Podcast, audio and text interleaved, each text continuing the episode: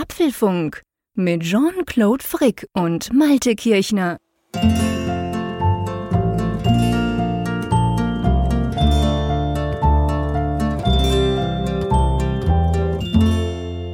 Hallo und herzlich willkommen von der Nordsee genauer gesagt aus Flissingen, ähm, Apfelfunk 232, den wir aufnehmen am, was ist denn überhaupt, 15.07. Ihr hört, der JC ist verwirrt, das heißt, er hat Ferien. Hallo Malte, wie geht's dir? Du hast keine Ferien. Ja, ich habe gerade irgendwie eine Tonstörung äh, in der Leitung gehabt. Ich habe nur Hallo von der See verstanden, aber das ist dann wohl korrekt. Was für ein Versuch, mein Lieber. Nee, wir fangen nicht wieder damit an. Aber ich merke wirklich, dass es jetzt, jetzt habe ich wirklich beim Datum gestockt. Das ist das Schöne in den Ferien. Es spielt ja eigentlich keine Rolle. Gestern war 14 Juillet, das war früher, weil ich ja immer in Frankreich war, jahrzehntelang, war das natürlich immer eine große Sache, da wusste man das, Nationalfeiertag in Frankreich. Aber heute, ich merke, ist mir eigentlich völlig wurscht, was für ein Datum ist. Wann hat man diesen Luxus schon, oder? Ja, ja, ja, zeitlos zu leben, das ist ja sowieso ein Privileg. Wobei ich sagen muss, in diesem Jahr ist es ja eben durch diese ganzen Corona-Geschichten Stimmt. Man ist äh, im Homeoffice, man hat dann möglicherweise auch mal auch irgendwie Tag mehr frei. Unterwegs. Genau, man, man fragt sich ständig, welcher Tag ist heute eigentlich? Ja. Und das geht manchmal ja, gut aus und manchmal geht es aber auch ganz schlecht aus, weil du irgendwie das Gefühl hast, ach ja, cool, es ist Freitag, aber dann ist wirklich kein Montag oder so. Ja, oh, das ist aber ein böser, ja, das ist ein böser, wenn dir das passiert, das ist ein harter Schlag, genau. und du dann feststellst, oh, Moment, die ganze Arbeitswoche wartet ja noch. Wobei, das ging mir auch schon so, das ging mir in den letzten Wochen oft auch so, natürlich nicht nicht in den Ferien, wo ich wirklich so am Dienstag so das Gefühl hatte, hey, heute ist Freitag, jetzt ist Freitagnachmittag. Einfach weil ich so das Gefühl hatte, der Montag und der Dienstag, da war schon so gefüllt, das reicht doch eigentlich für eine ganze Woche. Und dann waren es erst zwei Tage. Aber ja, gut, wir haben uns wieder zusammengeschaltet, drum tönt es auch ein bisschen anders hier von mir. Aber nichtsdestotrotz, ich dachte gleich am Anfang, ähm, wir kriegen ja immer wieder Mikrofonfragen auch so, hä, mit was podcastet ihr denn, wie macht ihr das denn und so. Wir haben das ja auch schon gesagt, beide. Aber ähm, ich habe ein neues Mikrofon dabei hier und dachte eigentlich, das ist ganz lustig. Also es soll jetzt kein eigentlicher Test werden, aber ähm, ich habe so was Kleines, Feines bei mir hier auf dem Küchentisch beziehungsweise auf dem Wohnzimmertisch stehen. Mhm. Mhm. du weißt ja, ich bin ja normalerweise mit dem Rode NT-USB unterwegs. Bin ja super zufrieden. Das ist ein relativ großes Mikrofon. Du hast es ja gesehen. Das haben ja relativ viele Podcaster oder Radiomacher inzwischen bei sich zu Hause. Das ist ein USB-Mikrofon. Kann man direkt in den Mac stöpseln. Ist natürlich super easy. Und da gab es jetzt ich weiß gar nicht, wie lange das schon auf dem Markt ist. Ich glaube, es ist noch gar nicht so lange her. Gibt es jetzt so eine Mini-Variante davon? Die heißt auch so, Rode NT-USB Mini-Mikrofon. Das Coole dran eigentlich ist, es kommt so mit einem magnetischen Standfuß. Es ist wirklich relativ klein, es ist relativ schwer, also man sieht, da ist durchaus was drin. Hat einen USB-C-Anschluss, das wäre natürlich, also das wäre natürlich schon mal ganz cool. Und dann ähm, hat es auch gleich einen eingebauten Popschutz. Also du musst nicht noch irgendwie vorne was dran oder irgend so, eine, so ein Ding drüber stülpen oder so. Das ist alles eingebaut aus Metall. Und ich habe mir so überlegt vor den Ferien, wie mache ich das? Weil mein normales Rode ist immer so in, einem, in so einem Halter drin, wie bei dir ja auch, das ist ein Mikrofonarm. Und ich bin ja eine faule Nuss, ich wollte das nicht abbauen jedes Mal, das mache ich eigentlich nicht, das ist da schön eingebaut. Und darum habe ich bis jetzt ja in den Ferienfolgen habe ich immer das Yeti-Mikrofon mitgenommen. Du erinnerst dich. Du ja. hast ja die auch, letztes Jahr warst du ja viel unterwegs. Da hattest du das auch immer dabei. Und ja, das ist ja okay, da podcasten auch viele damit, aber seien wir ehrlich, das tönt schon nicht so gut wie unsere normalen Mikrofone. Und ich habe mir so überlegt, das ist auch ziemlich groß und schwer. Und darum habe ich mir kurz vor den Ferien noch dieses Rode geholt. Und es, man kann jetzt natürlich keinen eigentlichen Vergleich machen, weil ich hier, irgendwie, wie gesagt, in Holland in einer Ferienwohnung sitze. Akustisch ein Albtraum. Aber ich habe mir vorgenommen, dann ab nächster, übernächster Woche, wenn ich dann wieder zu Hause bin, werde ich das dann mal einfach anstelle von meinem normalen Mikrofon nehmen, damit man da so ein bisschen vergleichen kann. Also hören wir ab sofort nur den Mini-Frick. ja. oh, gefährlich, stimmt. Nee, das machen wir natürlich nicht. Äh, ja, vielleicht dann einfach einmal oder so. Und ich sage dann vielleicht auch nichts und dann gucken wir mal. Aber ich finde es auf jeden Fall sehr praktisch. Das Mikrofon funktioniert, soweit ich das bis jetzt abschätzen konnte, super. Also ähm, vor allem so als, salopp gesagt, als Reisemikrofon oder wenn man nicht so viel Platz hat oder so, hm. dann ist das wirklich eine ganz praktische Sache. Also, ja, ja du, klingst, du klingst auch gut. Also, das jetzt mal unab Schon, unabhängig jetzt vom, vom Hall, Hall, genau. Der Hall ist ja, ja, nun, der hat ja nichts mit dem Mikrofon zu tun. Nee. Aber ansonsten finde ich halt, klingst du wie sonst. Und das, du hast gerade das Yeti genannt. Das Problem ist ja, das ist ja wirklich eine arge Schlepperei. Also mein das ja. halbe Gewicht meines Rucksacks, wenn ich auf Reisen war im letzten Jahr, war ja wirklich der Standfuß von dem Yeti. Ja, ja, genau, ja, genau. Der Standfuß ist unglaublich schwer und vor allem, er ist nicht nur schwer, sondern er ist auch relativ groß, ja, was natürlich dem Mikrofon einen tollen Halt gibt, wenn du es hinstellst. Aber ich merke das immer, wenn ich das früher in den Rucksack gepackt habe, der ist einfach per se schon mal relativ groß, abgesehen vom Gewicht. Und das, also das, dieses Rode NT USB Mini, muss ich sagen, das ist deutlich kleiner. Also das passt viel, viel besser. Man kann sogar, es ist magnetisch und man kann diesen Magnetfuß selber nochmal magnetisch abnehmen. Also wenn man will, kann man den noch quasi so abzwacken und da braucht es nochmal weniger Platz. Also von dem her gesehen, eine gescheite Sache. Wenn ihr auf der Suche nach einem kleinen, handlichen, aber doch, glaube ich, qualitativ guten Mikrofon seid, dann ist das durchaus eine Empfehlung wert. Hat leider keine Mute-Taste. Also wenn ich hier mal huste, dann ist es halt so. Das ist immer so ein bisschen ein Nachteil, aber Geld, das sind wir uns ja gewöhnt. Das haben wir beide sowieso nicht bei unseren Mikrofonen. Ja, ich habe einen Soft in der Software, Gott sei Dank, aber das, äh, ja, Mute-Taste, äh, ich finde sowieso bei, bei Podcast-Mikrofonen, da ist noch so in mancherlei Hinsicht Luft nach oben. Also ich stelle immer wieder fest, oh ja. es gibt oh eigentlich ja. nicht das perfekte Podcast-Mikrofon. Sie haben alle so ihre Qualität. Mhm. Natürlich, du kaufst sie erstmal nach Klang, ganz klar. Ja. Aber so dieses Handling, also das Yeti hat da zum Beispiel eine Mute-Taste, aber da hat man ein, die hat eine dermaßen, ein dermaßen lautes Geräusch, wenn du die drückst, dass genau, du die genau. faktisch gar die nicht verwenden du. kannst. Genau, weil wenn du die drückst, hardware-technisch, ist das Mikrofon noch an. Das heißt, auf dem Mikrofon, der nimmt noch auf, wie du drückst und danach ist der Ton erst weg. Ja. Also genau, das sind alles so Geschichten. Aber ich gebe dir recht, also ich bin ganz bei dir. Es gibt ja viele, die sagen, ach komm, das ganze USB-Zeug, da braucht es ein richtiges Audio-Device und die kaufen sich dann diese Radiomikrofone, die tollen. Ähm, zum Teil gibt es ja auch von Rode ganz berühmte. Aber dann brauchst du halt erstens viel mehr Kabel. Du brauchst noch irgend so ein Cachle, irgend so eine Box, wo du das XLR-Kabel vom Mikrofon einsteckst. Da hast du dann meistens, je nachdem, was du hast, Regler oder Tasten hm. oder könntest theoretisch muten. Ich meine, ich gebe zu, ich habe auch schon damit mit dem Gedanken gespielt, mir mal diesen Roadcaster zu holen, weißt du, so ein kleines ja. Mischpult, wo du quasi mehrere Kanäle hast, mehrere Mikrofone, du kannst sogar noch Skype etc. reinnehmen, das Ganze als Audio-Device am Mac anhängen. Also ich sag mal, technisch, qualitativ super interessant, aber wenn ich ehrlich bin, brauche ich das eigentlich nicht. Und ich will vor allem nicht diese ganze Kabellage, diese, diese vielen Kabel haben. Bei mir, ich will eigentlich nur ein Mikrofon einstecken und Punkt. Weil solange wir ja so podcasten, also ich allein hm. und du allein und wir schalten uns zusammen, brauchen wir, ich, ich brauche ja kein Gästemikrofon bei mir, weißt du? Ja, das ist genau der Punkt. Ich, ich liebäugle mit den Dingern ja auch immer und ich glaube, das ist so der Spieltrieb, dass man gerne an diesen Reglern ja, ja, rum, genau. rum äh, drehen ja, klar, möchte. Ich meine, da fühle ich mich dann ganz ja. wie im Radio. Das wäre natürlich schon geil. Aber, aber äh, eigentlich aber der, ist der, Overkill. Der, der Punkt ist eigentlich, ich meine, du hast gesagt, ja, es gibt diejenigen, die darauf schwören, dass dann eben die professionellen Broadcast-Mikrofone mit diesem ganzen Technikkrams dann ja in der Beziehung besser sind. Aber sie sind ja nicht besser aus dem Grunde, weil sie Dinge können, die bei USB-Mikrofonen nicht möglich wären, sondern schlichtweg, weil Nein. die USB-Mikrofone nicht das machen, oder die, besser gesagt die Hersteller nicht das machen, was möglich ist. Also die Mute-Knöpfe sind ja. ja zum Beispiel da, sie sind nur einfach schlecht gemacht. Absolut, das ist genau der Punkt. Also da bin ich ganz bei dir. Es, da gibt es tatsächlich durchaus noch, noch ähm, Luft nach oben, aber umgekehrt möchte ich eigentlich Plädoyer halten. Also natürlich, die Soundqualität ist wichtig, die ist uns ja auch extrem wichtig. Aber du kannst die beste Soundqualität der Welt haben und wenn du, wenn du irgendwelchen Mist erzählst oder selber ein langweiliger Typ bist, dann wird der Podcast auch nicht besser dadurch, muss man fairerweise sagen. Und vor allem aber finde ich, die Einstiegshürde, wenn du, wenn du über so ein USB-Mikrofon gehst, und da gibt es ja eben, wie gesagt, sehr gute, ähm, von verschiedenen Herstellern, die ist halt ein bisschen tiefer. Du musst dich nicht noch mit diversen Audio-Sachen auseinandersetzen, du brauchst nicht viele Kabel, du musst das nicht alles zusammenstöpseln. Also von dem her gesehen finde ich die eigentlich ganz praktisch, gerade wenn man unterwegs ist, so wie ich jetzt hier, Laptop, Mikrofon, iPad daneben, zack, und wir können podcasten. Also von dem her gesehen, es hat schon eben auch seine Vorteile, wenn man auf diese Art das Ganze macht und nicht so viel mit sich rumschleppt, weil ehrlich gesagt, mein Technikkoffer ist schon sonst schwer genug. Wie viele Smartphones hast du denn diesmal mitgenommen?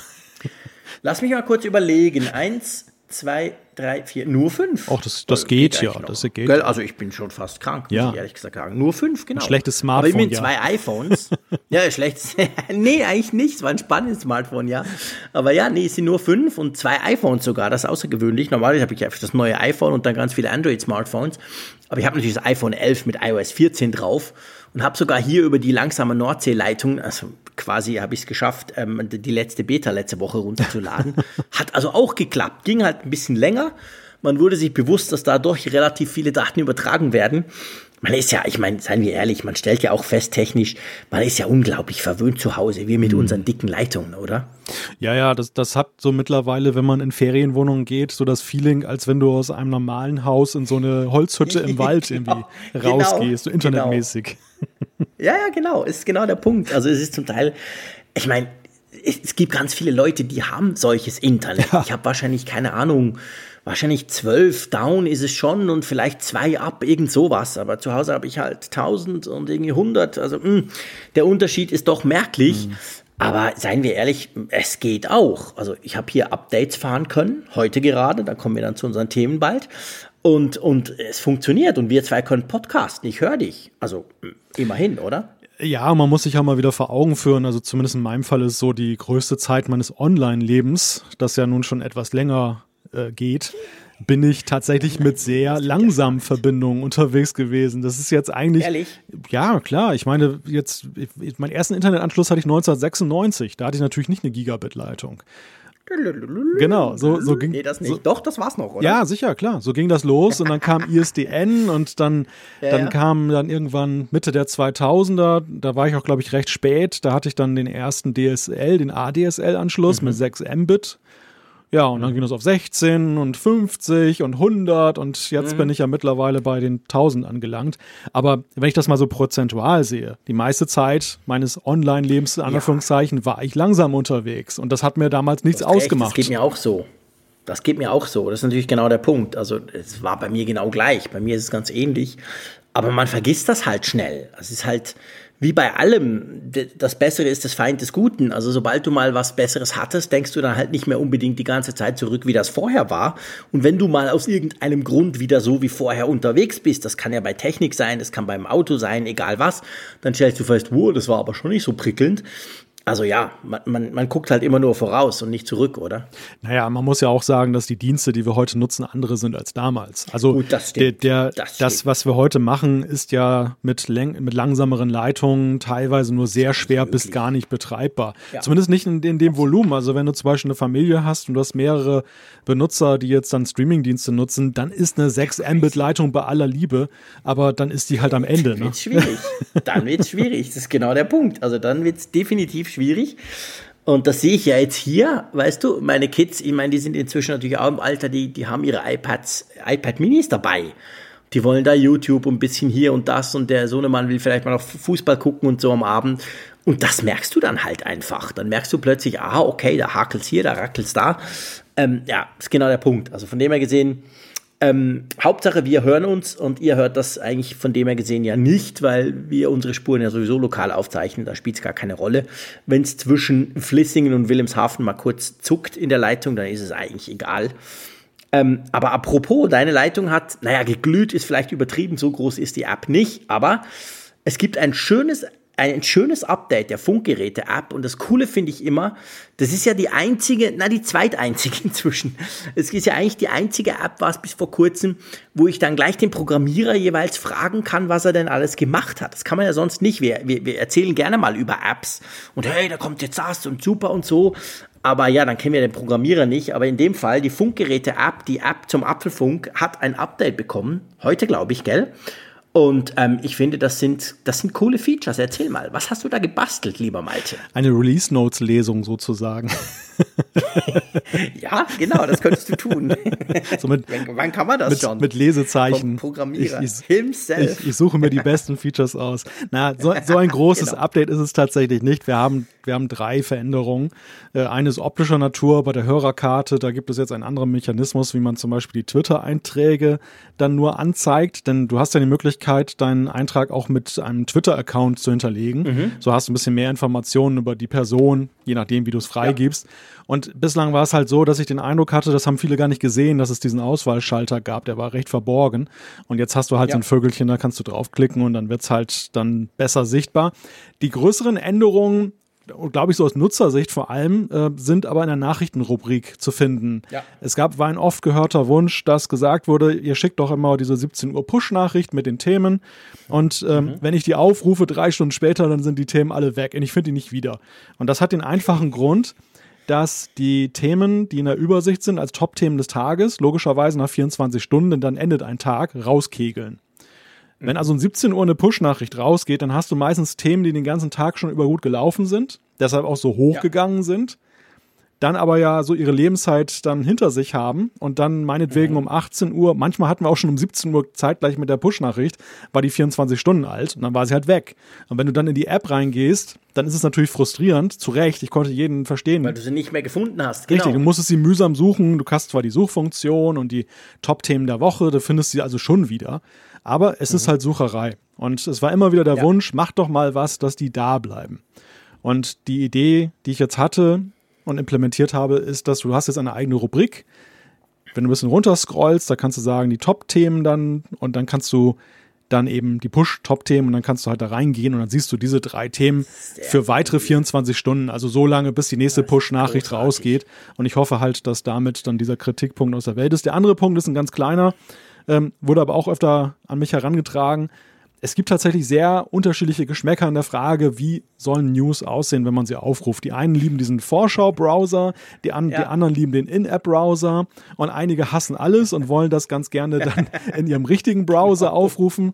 Naja, und diesem Wunsch ist jetzt auch Rechnung getragen. Man kann jetzt in den Einstellungen sagen, öffne es gleich in Safari, dann geht man aus der App raus.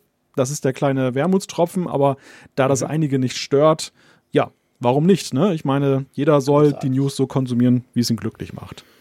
Großartig, großartig. Nee, wirklich, ich finde es ein gro großartiges Update. Gerade diese, diese Änderungen in der News-Rubrik, die ja, das hören wir auch immer wieder von Feedback und das geht mir übrigens persönlich, kann ich auch mal an der Stelle sagen, genau gleich, die eigentlich auch bei mir die meistgenutzte Rubrik in der App ist inzwischen. Also, dass ich wirklich dort reingehe und dann sehe, oh, da und hier und dort, ja, cool und so. Und ähm, das, ist, das ist ein super spannender Teil und da hast du, finde ich, wirklich ganz, ganz gute und spannende, interessante Neuerungen reingefügt die uns, die uns helfen werden. Also von dem her gesehen, falls ihr die noch nicht kennt, die App heißt Funkgerät. Ähm, ihr könnt auch noch Apfelfunk suchen und dann findet ihr die, gibt's äh, für iOS und iPadOS natürlich und auch für Android, by the way. Und dann könnt ihr das entsprechend dort runterladen, das Update, oder es wird euch sowieso angezeigt, weil es ja jetzt als Update quasi im App Store steht. Cool. Wollen wir mal zu den Themen kommen? Man merkt, wir haben eine Ferienfolge, ne? Wenn das Intro 20 Minuten dauert, dann. Ja, das ist dann so, sind unweigerlich so. Ferien und es ist Entspannung da. Ja, die Themen, der, die, die Themen dieser Ausgabe. es gab kurz vor der Sendung eine große Update-Welle, die sich über uns ergossen hat von Apple. Und zwar iOS 13.6, macOS 10.15.6, WatchOS und tvOS sind mit neuen Versionen erschienen, was es damit auf sich hat. Genau. Das Milliardenspiel, auch eine ganz aktuelle News von heute Vormittag, Apple, die EU und 13 Milliarden Euro. Was es damit auf sich hat, klären wir später. Erfolgreich mit Kinofilmen. Greyhound ist auf Apple TV Plus ein Erfolg. Zu wenig OLED-Displays zahlte Apple Strafe an Samsung. Sparkasse First. Apple Pay kommt im Sommer mit der Girocard. Viele haben drauf gewartet. Wow. Ist ARM eigentlich ansteckend, wie Apple die Windows-Welt beeinflussen könnte? Da werden wir unbedingt drüber sprechen. Und dann natürlich Community, Umfrage der Woche und Zuschriften unserer Hörer. Community, genau. Ja, du, ähm, es ist ja mal wieder das, das, das übliche Timing von Apple, darf man fairerweise sagen. Wir haben einen guten Draht. Da wurde ja auf Twitter schon gemutmaßt, wie das eigentlich funktioniert. Der Draht sei ja krass gut. Anyway, heute Mittwoch, wo wir das aufnehmen, am 15. Ähm, Juli, äh, gab es gerade am Abend, wie immer, so nach, nach 19 Uhr, ähm, gab es eine wahre Update-Welle ähm, iOS 13.6, iPadOS 13.6 logischerweise auch, macOS, du hast gesagt, WatchOS, tvOS, also quasi eigentlich die ganze, die ganze Linie von Apple, haben alle ein Update bekommen. Lass uns mal über iPad bzw. iOS sprechen. Ich glaube, das ist natürlich das, ich darf es mal so sagen, sicher das Interessanteste.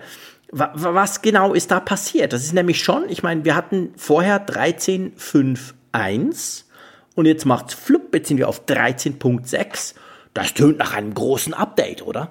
War das nicht sogar wieder die Punkt 5? War das nicht 13.5.5, wie wir das bei der 13.4 auch schon auf 5 gesehen diese haben? hier ursprünglich, diese, also dieses Update hier, mhm. das jetzt kam, das war tatsächlich mal 13.5.5. Das war, glaube ich, in der ersten Beta 13.5.5. Und dann in der zweiten Beta plötzlich hat es gemacht, flupp. Ja. Und dann wurde es 13.6. Punkt 5, also nicht Punkt 1. Ja, genau. Genau. Genau. Ja, genau. Ja. Ja, genau. Also es ist wieder eine größere Sache. Ja, ja, dieser, dieser Sprung. Also ich habe mich sowieso gewundert, ich, das ist ganz lustig. Ich hab, war heute Nachmittag noch auf der Apple Developer Seite, weil ich mir die mhm. Xcode Beta runtergeladen habe jetzt. Ah, okay. Und äh, da war ich dann in der Liste, man kommt immer erst auf die Seite Betriebssysteme und dann Apps. Und bei den Betriebssystemen ja. waren dann eben neben iOS 14 und den ganzen anderen war da eben auch iOS 13.6. Und ich habe so gedacht, meine Güte, das ist aber auch schon irrsinnig lange in der Beta wann wollen die das denn wohl mal rausbringen? Wenn das noch länger dauert, dann kann das ja fast zeitgleich erscheinen. Und ja. äh, natürlich übertrieben jetzt. Aber trotzdem, wir haben Juli ja, ja. Ne? und im September, Oktober wird ja dann die Final kommen von iOS 14. Also so weit ist es ja nun gar nicht mehr. Ja, und du hast gerade gesagt, es ist eine ganze Menge drin und das ist in der Tat ja so. Ich glaube, das ist auch der Grund, warum Apple dann die Versionsnummer so hochgegriffen hat.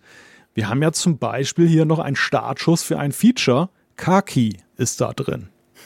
Ja, genau. Eigentlich witzig. Also das, was ja an der WWDC rund um iOS 14 ja auch gezeigt wurde, das kriegen wir jetzt hier schon mit iOS 13.6 und zwar den digitalen Autoschlüssel oder Car Key, und eigentlich viel cooler.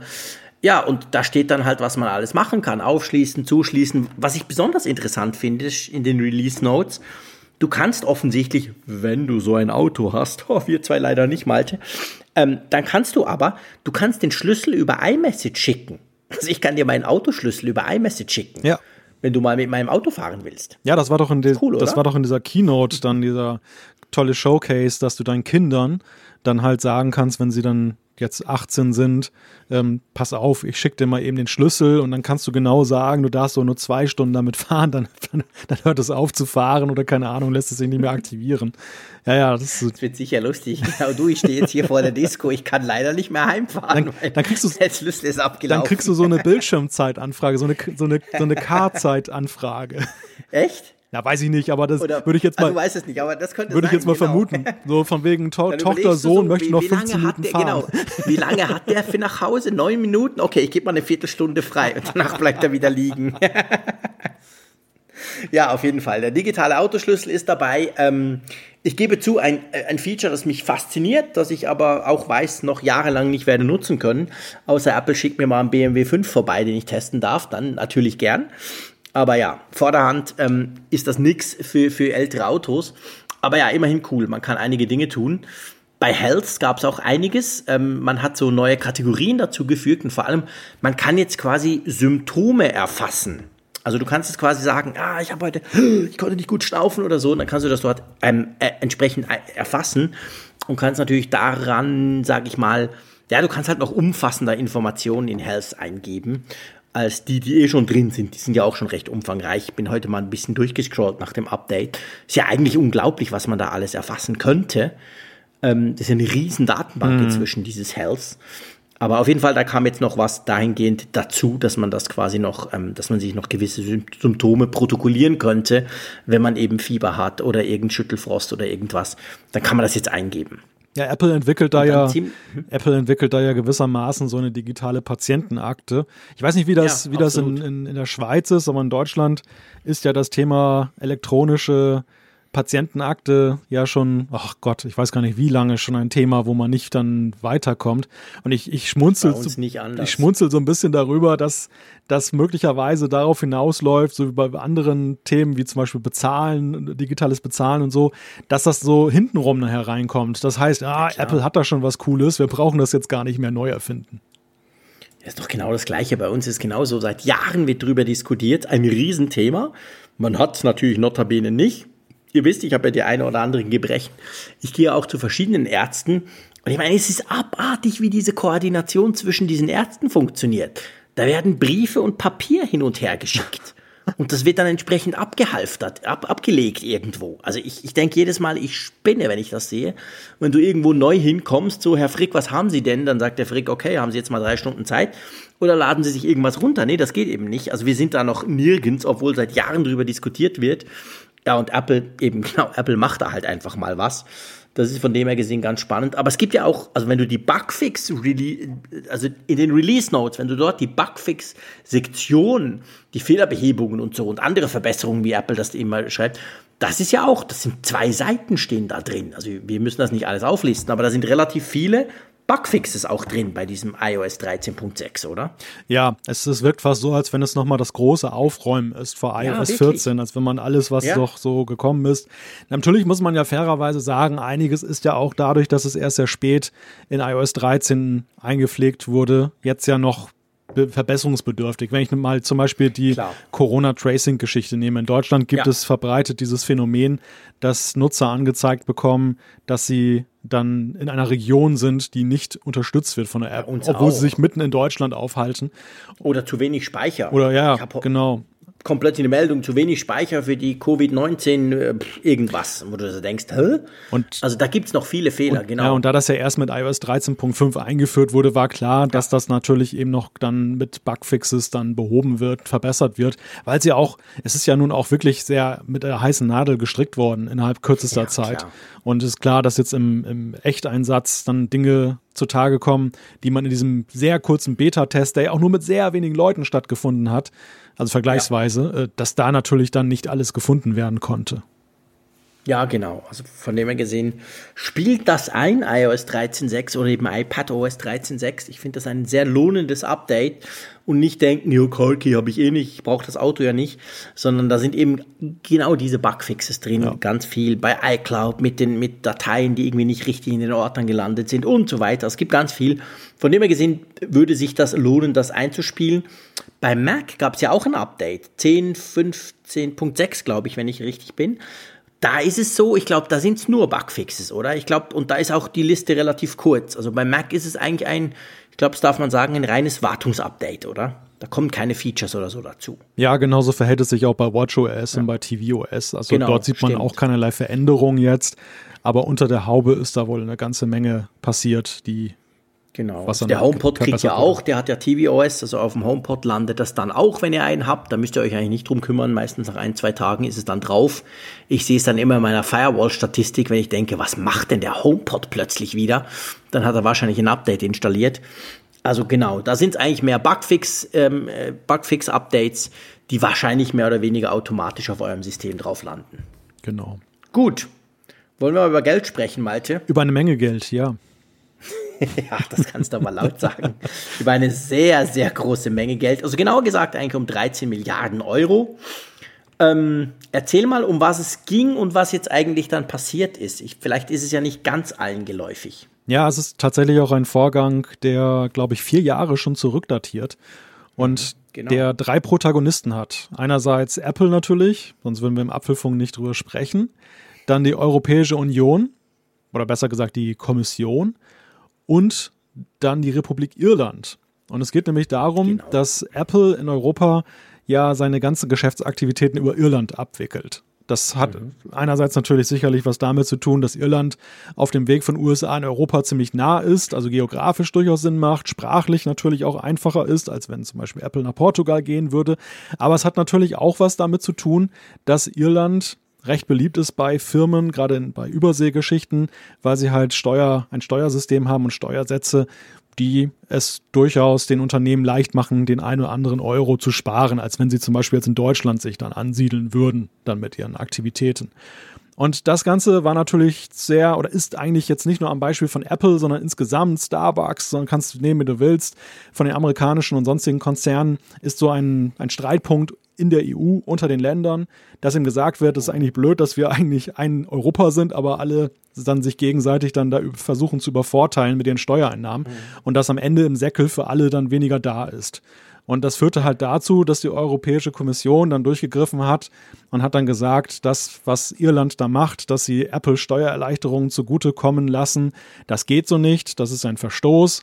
Und dann haben sie eben dann eine Strafe verhängt, dass Apple 13 Milliarden Euro nachzahlen sollte. Das war natürlich Apple nicht lustig, aber Irland auch nicht. Apple äh, und genau. Irland haben sich dann zusammengetan, haben dagegen geklagt.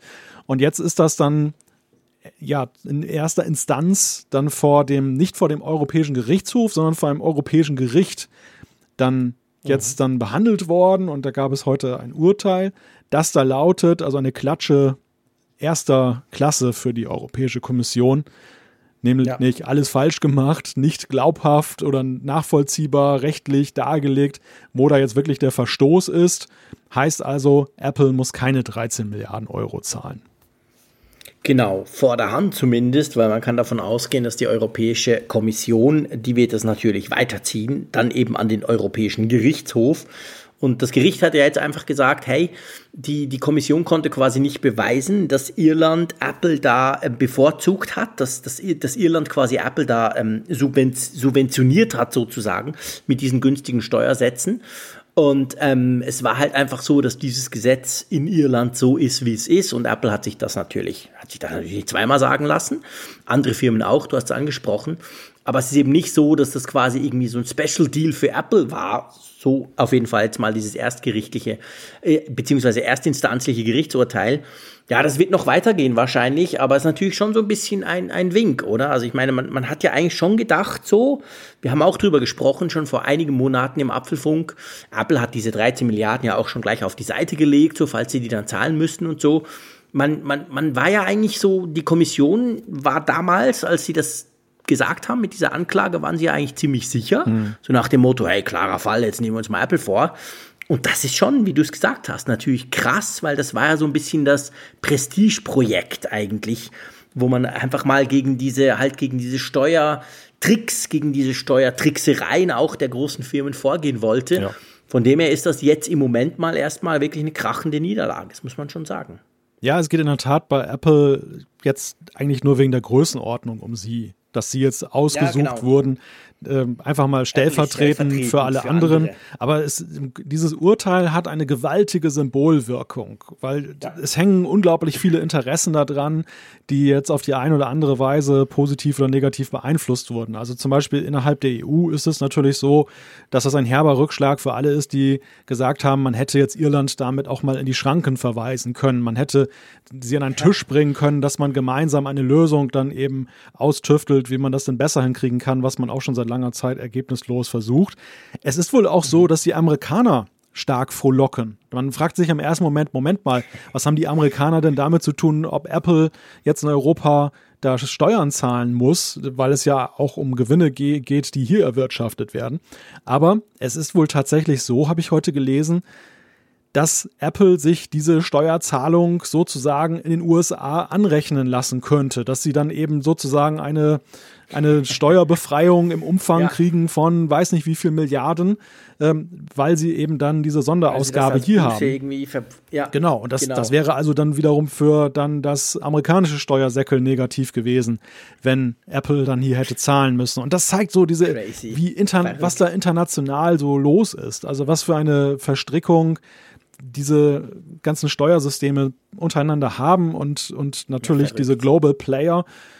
Und man muss ja auch sagen, und das fand ich auch einen ganz interessanten Gedanken, weil natürlich auch gleich so das Apple-Bashing einsetzte. Aber mhm. es wurde halt gesagt, und das, das kann ich gut nachvollziehen, ihr zeigt jetzt auf den, der es nutzt, aber ihr meint doch eigentlich ja. das System. Das System ist krank. Ja, und das System ist ja, ja erstmal eines, was politisch geregelt werden müsste und nicht eines, wo man sagt, böses Apple. Ich meine, natürlich gut, Apple ist immer auch ein bisschen exponiert, weil sie ja immer dann die Good Guys sind. Sie sagen ja schon auch gerne böses Google, liebes Apple und so. Logisch. und äh, sie, sie, sie sind da auch in anderen Beziehungen immer so unterwegs, dass sie sagen, wir sind federführend, also andere machen viel Dreck, wir haben nur saubere Energie, wir machen Umweltschutz, ja, wir machen genau. Recycling. Dass natürlich bei Apple ein anderer moralischer Anspruch angelegt wird, dass man auch sagt, naja, Apple, selbst wenn du es kannst, aber solltest du nicht dann eben mit gutem Beispiel vorangehen, das kann ich jetzt, diesen Anspruch, dass den einige immer vertreten, kann ich jetzt so von der Denke her nachvollziehen, er ist trotzdem falsch, weil ja. am Ende das System das Problem ist. Ja, ist genau der Punkt. Das ist absolut genau der Punkt. Also, das wird noch weitergehen. Da muss man sich keine Illusionen machen. Da muss man jetzt nicht denken, das sei, das sei quasi gegessen. Das wird sicher weitergezogen werden, aber ähm, es ist auf jeden Fall nicht mehr ganz so klar jetzt nach dem heutigen Urteil, wie das dann am Schluss endlich, Schlussament irgendwie ausgehen wird. Aber ja, du hast gesagt, das ging jetzt schon vier Jahre, das wird noch eine Weile weitergehen, falls das die Kommission und das wird sie ziemlich sicher jetzt eben weiter an den Europäischen Gerichtshof zieht. Ja, mal schauen, oder? Ja, die, die Milliarden könnten wir ja gerade in diesen Zeiten gut gebrauchen. Ja, definitiv. Da, da, hast du, da hast du absolut recht. Aber ich meine, weißt du, das ist ja eigentlich auch das, das ist ja eigentlich auch das Paradoxe vielleicht noch. Du hast es vorhin erwähnt, Apple und Irland haben ja quasi gegen diese Entscheidung geklagt. Also Irland, die ja eigentlich zuerst mal 13 Milliarden bekommen würden, weil es ja nicht so ist, die EU das kriegt.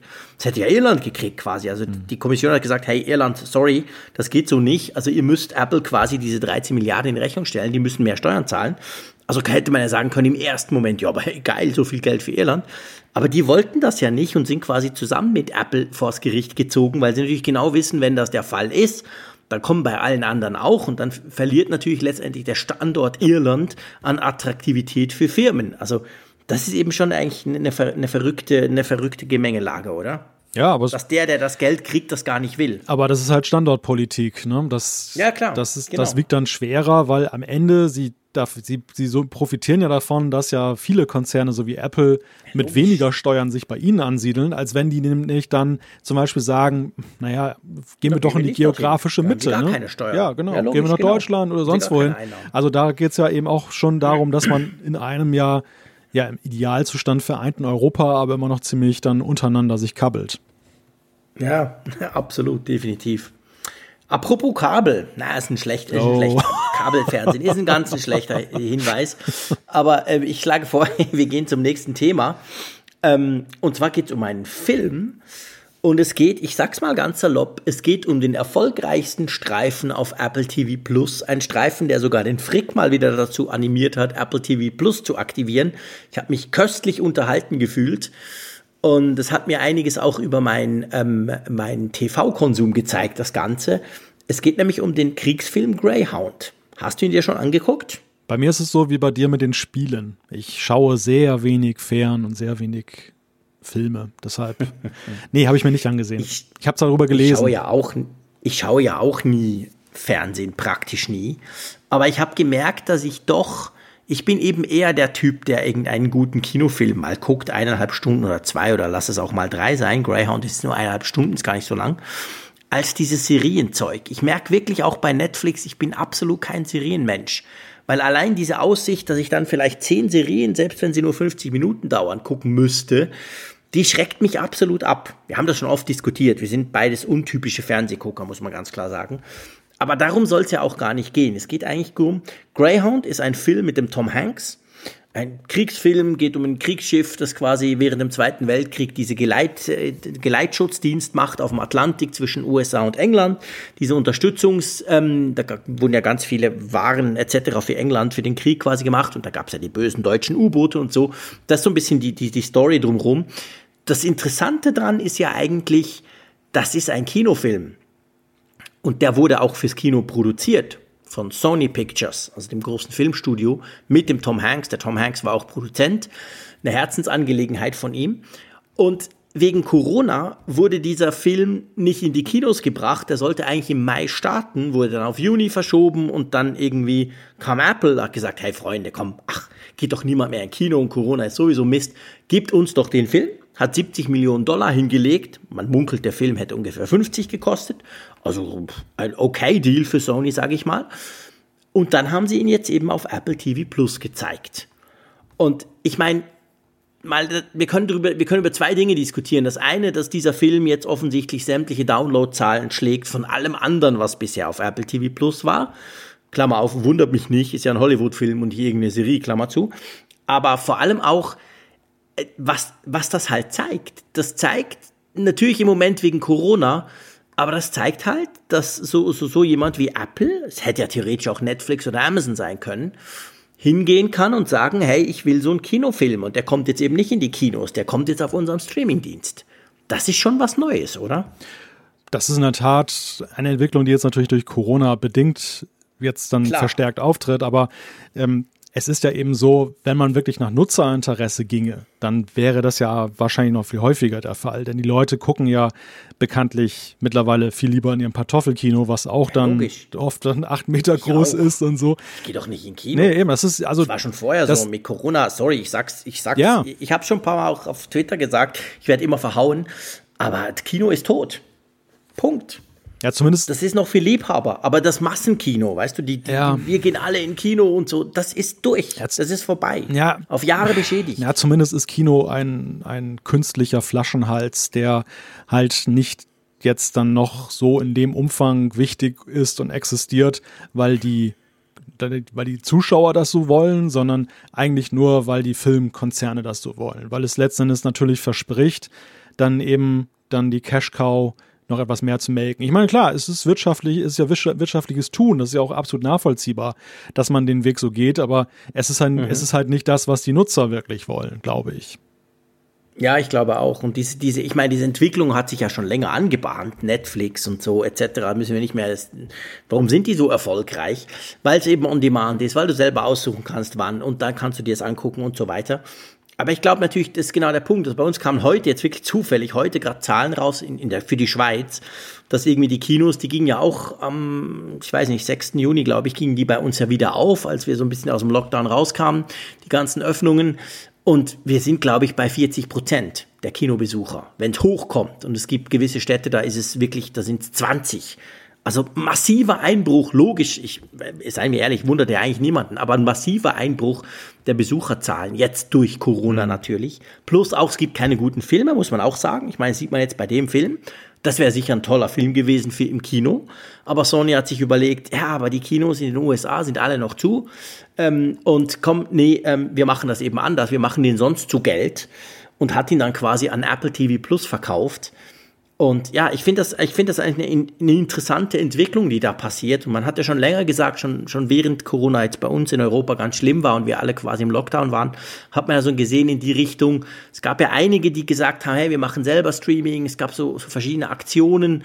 Also, dass sich halt diese großen Studios überlegt haben, was machen wir mit unserem Content, wenn wir den nicht in die Kino bringen können? Hm. Und ich frage mich jetzt halt so, ist jetzt dieses hier, jetzt am Beispiel von Apple mit Apple TV Plus, ist das vielleicht so ein Weg, der, den wir in Zukunft noch mehr sehen werden? Werden wir irgendwann mal dort sein, wo ich es mir schon seit Jahren wünsche, dass halt zum Beispiel ein James Bond-Film, den ich cool finde, weil ich Fan der ganzen Reihe bin, hm. dass der vielleicht zwar noch im Kino kommt, aber gleichzeitig auch entweder auf Streamingdiensten oder on demand zumindest zum Kaufen oder so. Also so ein bisschen, du hast vorhin gesagt, diese künstliche Verknappung nervt mich immer tierisch, dass ich vier Monate warten muss, bis ich einen Film bei iTunes Movies kaufen kann nur weil ich nicht in Kino gehen will. Meinst du, das bricht jetzt so ein bisschen auf durch Corona? Naja, ich meine, die Filmstudios sind natürlich in einem Zwiespalt, weil die Kinobetreiber, und das sind ja auch oft große Ketten, natürlich es ihnen auch übel nehmen, wenn sie diesen Weg jetzt so beschreiten. Ja, und, und das natürlich dann auch dann, die sind ja, solange es das Kino noch gibt, ja auch ein Stück weit auf die angewiesen und äh, möchten die natürlich auch bei Laune halten. Ich glaube, das ist schon eine ziemlich schwierige Gemengelage. Aber bei Corona ist es ja eben so, der, zum Beispiel der James Bond-Film, der war ja nun schon fürs Frühjahr angekündigt. Ja, genau. War ja kurz vorm Start. Ich glaube, irgendwie ja. März, April war der ja, ja stand der an. Der kommen sollen, genau. Es gab, stand schon überall so, zum Beispiel von Heineken standen da so Bierflaschen im Regal, da, da stand schon, der Film ist gestartet. Und in Wirklichkeit. Ja, Nokia hat eine riesige Launch-Kampagne gefahren ja. mit dem James Bond-Smartphone. Und, und in Wirklichkeit ist er ja dann nun auf den Herbst dann verschoben worden, was ja auch ziemlich unbefriedigend ja eigentlich auch ist. Ich meine, ein halbes Jahr, ein fertig fertiger Film. Ja, das ist ja auch irgendwie in, in, in, solchen, solchen heutigen Zeiten, wo wir gewohnt sind, alles sofort zu kriegen, ja auch schon sehr, sehr paradox. Mhm. Am Ende ist es, glaube ich, vor allem eine Frage davon, was, was die Streaming-Dienste halt bieten. Ne? Also wie viel, wie viel ja, Finan wie viel Geld haben die auf der hohen Kante, was sie dafür ausgeben können. Am Ende müssen sie ja auch eben sehen, dass sie es wieder erwirtschaften. Und mhm. auf der anderen Seite genügt das den genügt das den Produktionsfirmen, den Filmstudios dann eben als Ersatz für das, was sie sonst gehabt hätten. Also mhm. wenn man da, wenn man das, ich meine, dass dieses Thema kannst du, das Thema Kino kannst du aus so vielen Blickwinkeln betrachten. Du kannst es soziokulturell anschauen, gesellschaftlich. Also es gibt so viele Aspekte, die da dranhängen, wo man sagen kann, ja, das ist doch ganz schön auch am Kino. Wenn wir es rein technologisch betrachten, ist es ja so, das Kino ist gestartet, weil es keine andere Art der Distribution erst gab. So ist es entstanden. Und als dann mhm. der Fernseher kam und das dann eben eigentlich dann das obsolet gemacht hat, da brillierte das Kino über Jahrzehnte damit, dass es halt dann einfach durch die Wuchtigkeit, die riesige Leinwand, mhm. das, die Qualität des Bildes, die Soundanlage, man versuchte mhm. das ja auch noch mit 3D auch noch in, der, in die Neuzeit zu retten. Ja. Also man versuchte immer, dass man technologisch dann doch dann eben besser war als das Pantoffelkino. Und ich glaube, wir haben jetzt den Punkt erreicht, wo naja, zumindest eben das nicht mehr plausibel besser ist, wo die Leute schon sagen, naja, ja. das mag zwar größer sein, aber ich will jetzt gar nicht mehr größer, mir reicht es so, wie es ist zu Hause. Und das heißt, der technologische Punkt ist halt weg. Und hm. so langsam glaube ich, und Corona ist da vielleicht auch so ein Erweckungserlebnis, muss vielleicht auch mal die Frage gestellt werden, wie trägt man dem im Jahre 2020 Rechnung? Will man immer so weitermachen, wie es war? Ja, und vor allem, ich, ich denke halt auch, weißt du, ich, ich, ich meine, ich, ich verlange ja nicht, dass, dass, dass die ganzen Hollywood-Studios, um nur mal ein Beispiel zu nennen, dass die jetzt quasi selber ihre Streaming-Dienste hochfahren und das nur noch dort zeigen. Aber ich verlange, was ich schon lange verlange, und zwar schon lange vor Corona, ist so eine gewisse Gleichzeitigkeit, weißt du? Ich möchte, also ich bin als Kunde, Kunde durchaus bereit, Geld auszugeben für den neuen James Bond. Sagen wir es mal so. Ich bin aber nicht bereit, Geld auszugeben fürs Kino, weil ich schon vor Corona nicht gerne ins Kino gegangen. Mir war das zu mühsam, ich will lieber eigentlich zu Hause gucken, ich habe einen geilen 4K-TV. Lass mich in Ruhe mit dem Kino, okay? Also will ich nicht künstlich quasi herausgezögert werden, noch bis irgendwie dann ein halbes Jahr später, damit ich dann auch mal den Film gucken darf.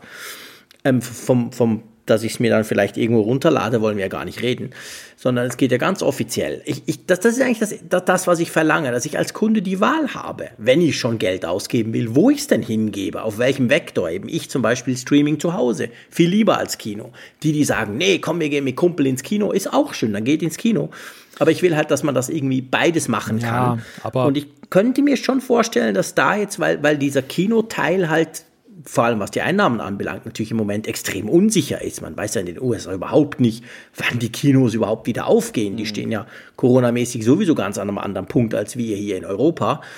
Und das könnte natürlich durchaus vielleicht irgendwas bewirken, weißt du, in dem Sinne im Moment. Ja, wobei diese Zielvorstellung führt am Ende, da muss man auch ganz ehrlich sein, dazu, dass das Kino aussterben wird. Gleichzeitigkeit ja, ist der, ist, halt ist so. der Tod des Kinos. Ja, nein, aber das, das, ja, das. Sorry. Ja, das mag ja sein, aber, halt aber du hast gerade von Gleichzeitigkeit gesprochen. Also man sollte schon sagen, es geht eigentlich um entweder oder. Es geht nicht um Gleichzeitigkeit. Es wird vielleicht in Großstädten, dann so Berlin oder so, wird es noch irgendwelche Kinos dann geben, weil du einfach Masse Mensch hast, die das dann noch befüllt. Aber habt ihr auf dem Land noch Kinos? Die haben wir schon lange nicht mehr. Wir haben nur noch in den Großstädten Kinos. Nee, nee, wir haben, also wir haben hier Kinos in der Stadt in haben, wir, haben wir ein Kino und es gibt auch im ländlichen Raum noch ganz kleine okay. Kinos. Aber die sind auch weniger geworden und ich weiß halt auch von deren Besitzern, dass dass die Erlösstruktur, also früher war das eine Geldmaschine und, und heute sind, mhm. sind da so die Ärmsten der Ärmen, ne? die, die versuchen ja, sich noch durch die Zeit zu bringen. Ja, genau. Ja, das bin ich mir durchaus bewusst, aber ich meine, wenn der Kunde das nicht mehr will, weil ich meine, wenn's ja, wenn ich ja die krasse Minderheit bin, der Frick, und alle wollen ins Kino, dann muss man sagen, okay, für, den, für, für die Paar, die sollen halt vier Monate warten, bis sie den James Bond-Film gucken. Who cares? Oder halt eben doch ins Kino gehen. Ja. Aber ist ja eben offensichtlich nicht der Fall. Und zwar schon vorher ja nicht. Ja, das, das war ja. Corona hat das Ganze jetzt beschleunigt, aber es war ja schon vorher schwierig für die Kinos, sagen wir es mal so. Aber das. Und das war ja auch, das war ja auch dann meine Argumentation vorhin, dass ich halt gesagt ja. habe, da, dass ein künstlicher Flaschenhals am Ende da halt dann da noch entsteht, besteht. Ne? Genau. Ja. Und der jetzt vielleicht halt ähm, dann in Zukunft irgendwie mittelfristig sogar beseitigt wird, who knows. Aber ich meine, das ist ja spannend mit diesem Film, weil es gibt offensichtlich viele Filme, die schon fertig sind. Also nicht die jetzt noch gedreht werden und die nicht drehen können wegen Corona und so, sondern eben so ein Film wie Greyhound. Sony hat das Ding fertig, will es eigentlich in die Kino bringen, es geht aber nicht. Also verkaufen sie es an Apple. Apple zahlt super gut. Ich meine, klar, Sony hat sich vielleicht überlegt, im Kino, wenn es ein normales Jahr gewesen wäre, hätten sie vielleicht mehr als diese 20 Millionen Gewinn gemacht, die man jetzt da so rumreicht. Andererseits 20 Millionen haben oder nicht mit der aktuellen Unsicherheit, da hat sich Sony offensichtlich entschieden, wir machen das so rum. Und das kann natürlich durchaus für den einen oder anderen Streifen, der jetzt fertig ist, aber nicht in die Kinos kommen kann, könnte das durchaus auch noch ein, ein, ein Vermarktungsteil werden, dass sie es halt einem Streaming-Dienstanbieter verkaufen, der hingeht und sagt, wir zahlen euch diesen Preispunkt. Ja, ja. Weil Apple hat ja groß geworben. Du hast ja wahrscheinlich die Push-Mitteilung auch bekommen auf mm. deinem iPhone, oder? Meine Frau kam gleich zu mir, was ist denn das hier? Ich gesagt, das ist ein neuer Film, den wirst du dir wahrscheinlich nicht angucken, aber also Apple hat ja dann schon seine, seine, seine Macht, seine, seine groß, sein ganzes ähm, Potenzial dann schon genutzt, um das auch entsprechend zu bewerben. Aber wo kriegen wir dann Popcorn künftig her? Ja, das machen wir selber. Machst du das nicht selber? Im Mikrowellen. Ist total cool. Drei Minuten, zack, bumm, ist genauso gut und kostet wahrscheinlich einen Zehntel davon, als was du im Kino zahlst. Wir machen immer Popcorn, äh, nicht immer, aber wir machen ab und zu Popcorn bei uns zu Hause, wenn wir Fernseh Fernsehabende machen. das Problem ist gelöst, mein Lieber. Gut, dann ähm, bleiben wir eigentlich beim Display sozusagen, aber bei, einem anderen, bei einer anderen Form von Display, oder? Da geht es jetzt um ähm, Smartphone-Displays und es geht um Samsung. Klär uns mal auf, da muss Apple eine Strafe zahlen an Samsung, habe ich das richtig verstanden? Ja, es ist bizarr. Apple muss was dafür bezahlen, dass sie zu wenig bezahlt haben oder zu wenig bestellt haben. Das ist, das ist augenscheinlich halt das äh, Gegenstand des Abkommens, was, was Apple und Samsung geschlossen haben. Es geht um die OLED-Displays, die in den iPhones drin stecken. Und natürlich kriegt Apple gute Preise von den Zulieferern, in dem Falle Samsung. Allerdings dann eben dafür, dass sie in Vornherein dann halt sagen, okay, wir werden erwartungsgemäß die und die Menge abnehmen. Wir, wir gehen davon ja. aus, dieses iPhone wird sich, was weiß ich, so und so viele Millionen Mal verkaufen. Also Samsung schließen wir den Vertrag über so und so viel. Und wenn du dann halt das doch nicht hinkriegst, aus welchen Gründen auch immer, so viel dann abzunehmen oder zu verkaufen und dann aber auch zu brauchen, ja, dann äh, kriegst du in so einem Fall halt dann eine Strafzahlung aufgebrummt. Und mhm. ähm, ja, da gibt es laut dann einem Blog äh, Display Supply Chain, was auch so in den Zuliefererketten halt unterwegs mhm. ist, oder besser gesagt Nachrichtendienst ist das, gibt es halt eine Strafzahlung, die Apple wohl dann da leisten musste oder muss in Höhe von äh, roundabout 950 Millionen US-Dollar. Das war jetzt bekannt geworden im Zuge der Geschäftszahlen für das zweite Quartal, die Samsung bekannt gegeben hat. Da war dann nämlich eine merkwürdige Zahl dann aufgetaucht und augenscheinlich. Musste man irgendwie erklären, wo kommt denn die Milliarde her? Oh, wir haben da so ein bisschen. genau, und so ist es dann zustande gekommen. Ja, ich meine, es ist ja schon, das zeigt ja letztendlich, dass sich halt das iPhone weniger gut verkauft hat, als Apple das ursprünglich, als dieser Vertrag damals unterzeichnet wurde, erwartet hat, oder? Ja, das, ich meine, man kann natürlich auch da wieder viele Deutungen rein äh, interpretieren. Man kann, mhm. man könnte jetzt sagen, klar, es ist äh, sicherlich auch mit den globalen Effekten zu erklären, dass dann eben generell dass der Smartphone- und, und Gadget-Absatz rückläufig ist. Aber vielleicht ist es aber ja auch gar nicht mal so das iPhone an sich, was das größte Problem hat, sondern eher die Frage der Wertschätzung der Leute für OLED-Displays. Apple geht ja nun auch da mit beiden Displays weiterhin los mhm. und verkauft sie. Aktuell im iPhone SE haben wir zum Beispiel auch wieder ein LCD-Display ja, und kein OLED ja oder ein 11er, genau, was ja auch sehr populär ist.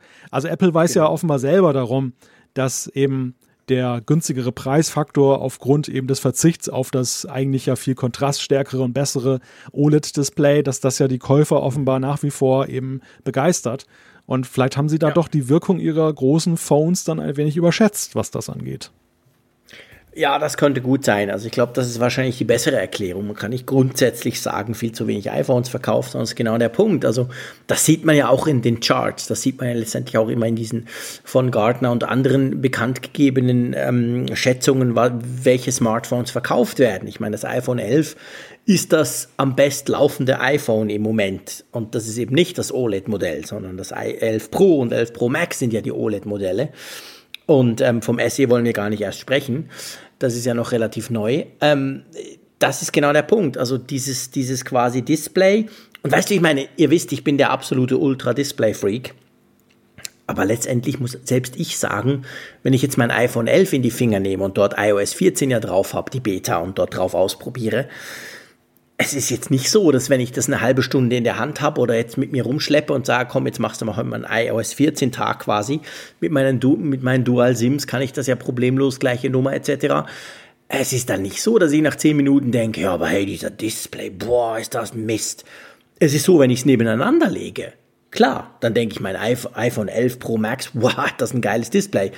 Aber wenn du das eben nicht nebeneinander legst, dann musst du auch sagen, das iPhone 11 hat ein ganz tolles Display. Also so toll das alles ist, aber im, im Alltag bei vielen und wenn es dann noch vor allem ein Preisschild dran hat, dann werden wahrscheinlich die wenigsten sagen, ja, ja, ist mir 200, 300 Euro wert, dieses, nur dieses Display, mhm. oder? Ja, ist absolut so. Ich habe ja zurzeit das iPhone SE im Test und mhm. das war auch ganz witzig, so das Erweckungserlebnis, als ich das dann zum ersten Mal eingeschaltet habe und dann leuchtet, das, das Schwarz leuchtet. Das ist ja etwas, was du bei OLED-Displays eben nicht hast. Genau. Da leuchtet kein Schwarz. Daran merkst du es. Genau. Und wenn Schwarz, in der Nacht im Bett genau. denkst du, boah, ist das hell. Und, und wenn, wenn Schwarz anfängt zu leuchten, dann ist meistens LCD im Spiel. Und genau. das, äh, ja, das, das, ist, das ist natürlich aus der Sicht des OLED-Gewöhnten halt erstmal befremdlich, aber ich habe ja. mir selber festgestellt, wie schnell du dich da wieder dran gewöhnst und es gar nicht mehr wahrnimmst, dass es so ist.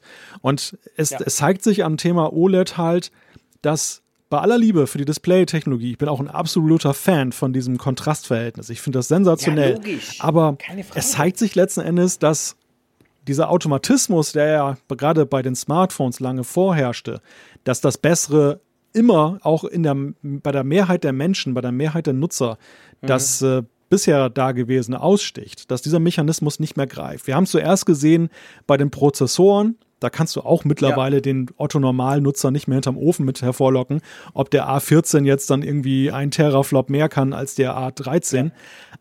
Und so hast du es mittlerweile auch beim Display. Die, die LCD-Displays waren dermaßen ausgereift, dass es tatsächlich ja eher im Bereich der Liebhaberei ist, ein OLED-Display haben zu wollen.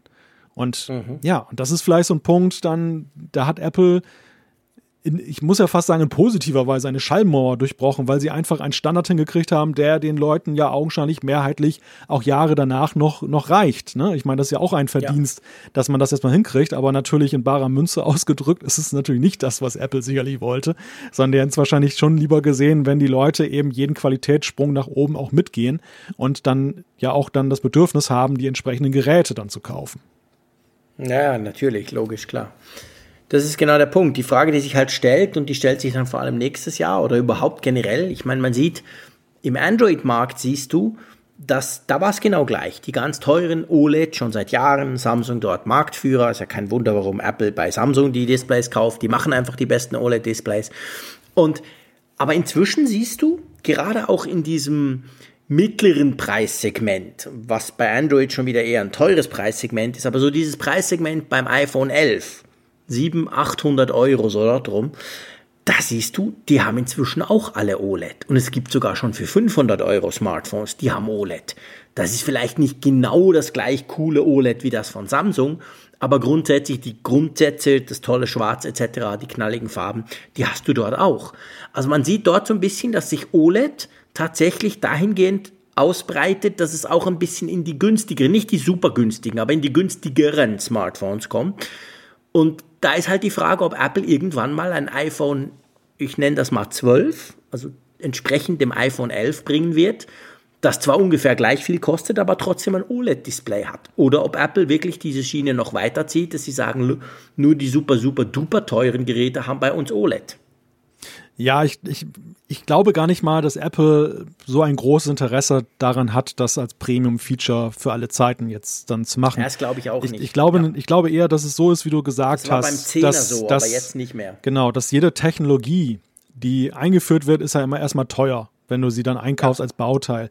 Und der Massenmarkt sorgt ja dafür, einerseits der Massenmarkt, andererseits aber auch die Weiterentwicklung der, der Fertigung und der, der Technik an sich sorgt ja meistens dafür, dass sich das Ganze verbilligt auf Sicht. So haben wir es mhm. ja bei allem erlebt. Genau. Wenn man daran ja, denkt, genau. die, die erste Festplatte war 20 Megabyte groß und kostete irgendwie mehrere tausend Euro. Heute hast ja, du in jedem genau. iPhone einen Terabyte, also nicht in jedem, aber du hast spielend ein Terabyte drin und das kostet, da kostet nicht alleine der Speicher 8000 Euro. Und da, an, ja. an solchen technologischen Entwicklung kann man halt sehen, welche Verlaufskurve das nimmt, jetzt auf eine längere Sicht. Aber im kurzen Zeitkorridor ist es ja ähnlich und OLED wird günstiger werden, gar keine Frage. Und dann stellt sich für Apple natürlich auch zunehmend die Frage, ist es jetzt wirklich noch so ein Pionierfeature, wofür man sagen kann, wir bauen es nur in teuersten Geräten ein? Oder genau. ist, es, ist es auch im Interesse von Apple, dann eben auch in perspektivisch, weil es geht ja am Ende, ich meine, klar, wir, wir sagen, es gibt jetzt, man muss schon genau hingucken, damit man sieht, oder man muss OLED kennen, mhm. damit man das überhaupt als Verschlechterung wahrnimmt, LCD zu haben. Aber mhm. Apple ist eine sehr ästhetische Company. Und ihre, Betriebs ihre Betriebssysteme entwickeln sie natürlich ja auch in, mit, mit Blick auf die Frage, wir sehen zwar aktuell bei macOS Big Sur, wie das dann wieder dann aufgebohrt wird in der Frage, wie kommt es rüber? Also diese, diese ja. Form- und Designsprache da sind sie ja schon drauf aus, das bis ins Letzte dann auch perfekt rüberzubringen. Und dieses Absolut. Kontrastthema und das Schwarz wirklich schwarz ist, das ähm, könnte ich mir schon vorstellen, dass sie da auch ein Interesse daran haben, dass ja. das iOS dann auf Sicht auch dann eben einheitlich rüberkommt und nicht eben solche feinen, aber kleinen Unterschiede da bestehen ja, in der Optik. Denke ich auch. Ja, das denke ich auch. Also ich meine, die Unterschiede sind bei Apple kleiner als bei fast allen anderen, muss man fairerweise auch sagen. Apple baut auch fantastisch gute LCD-Displays. Das muss man einfach auch mal eine Lanze brechen. Aber ich gebe dir recht, ich glaube auch, dass sich das mittelfristig dahingehend bewegen wird, weil, weil der Markt auch in diese Richtung geht. Also man kann beim Smartphone sagen, LCD verschwindet langsam und irgendwann werden wir sowieso nur noch OLED haben und ich glaube, dass auch Apple diesen, diesen Move dann irgendwann mal machen wird. Gut, apropos Move. Bei euch passiert, passieren richtig spannende Dinge und ich weiß gar nicht, wie ich das sagen soll. Richtig spannende Dinge bei Apple Pay nachdem ich jahrelang dich ausgelacht habe, weil ihr es nicht auf die Reihe gekriegt habt mit Apple Pay, muss ich jetzt sagen, diese News hier, die du uns gleich erklären wirst, die macht mich neidisch. Die macht mich richtig neidisch als Schweizer, der Apple Pay schon hatte, als ihr noch Pferde vor eure Autos gespannt habt. Aber das finde ich wirklich wow. Wenn das kommt, geil.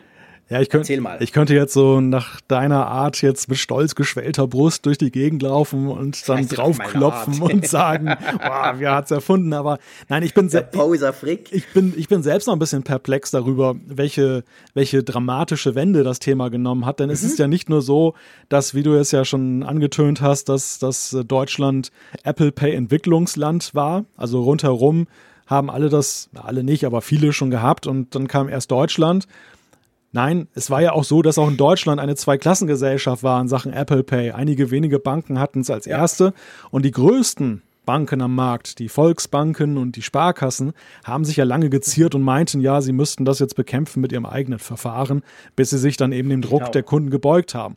Und das ausgerechnet in diesem Land, was ganz hinten dran war, die Bank, die mit ganz hinten dran war, also die, die, die hinterletzten, jetzt die ja. Ersten sein die letzten werden. Der letzten. Ja, die Letzten der Letzten sind jetzt ganz vorne. Ähm, das finde ich, das finde ich, äh, ja, das, das macht mich so ein bisschen baff, aber erfüllt mich natürlich dann halt mit größter Freude, weil ich äh, selber, selber auch bei der Bank bin. Und äh, also die, jetzt mal, worum geht es? Apple Pay soll in diesem Sommer noch mit der Girocard das erste Mal kommen. Apple Pay gibt es ja nur mit der Kreditkarte bislang. Es gibt es auch mhm. mit Debit-Kreditkarten, aber Kreditkarte ist es immer. Es ist immer irgendwie eine Mastercard ja. oder eine Visa-Card oder American genau. Express. Es ist halt nicht diese klassische, wunderbare EC-Karte, die ja vor allem ja. in Deutschland wertgeschätzt wird. Und, und auch. Und das ist natürlich schon ein großes Ding, denn es ist so, vorangestellt, Kartenzahlung in Deutschland war ja sowieso lange ein Thema. Jetzt durch Corona ist das Ding ja drastisch vorangekommen. Du kannst ja mittlerweile mhm. auch in fast jeder Bäckerei mit Karte zahlen. Sensationell. Krass. Aber ich habe ja. festgestellt, wenn ich dann mit meinem Handy um die Ecke komme, will mit Apple Pay zahlen, dann heißt es manchmal noch, äh, äh, Kreditkarten nicht. Ja. Und Girocard ja. hast du nicht.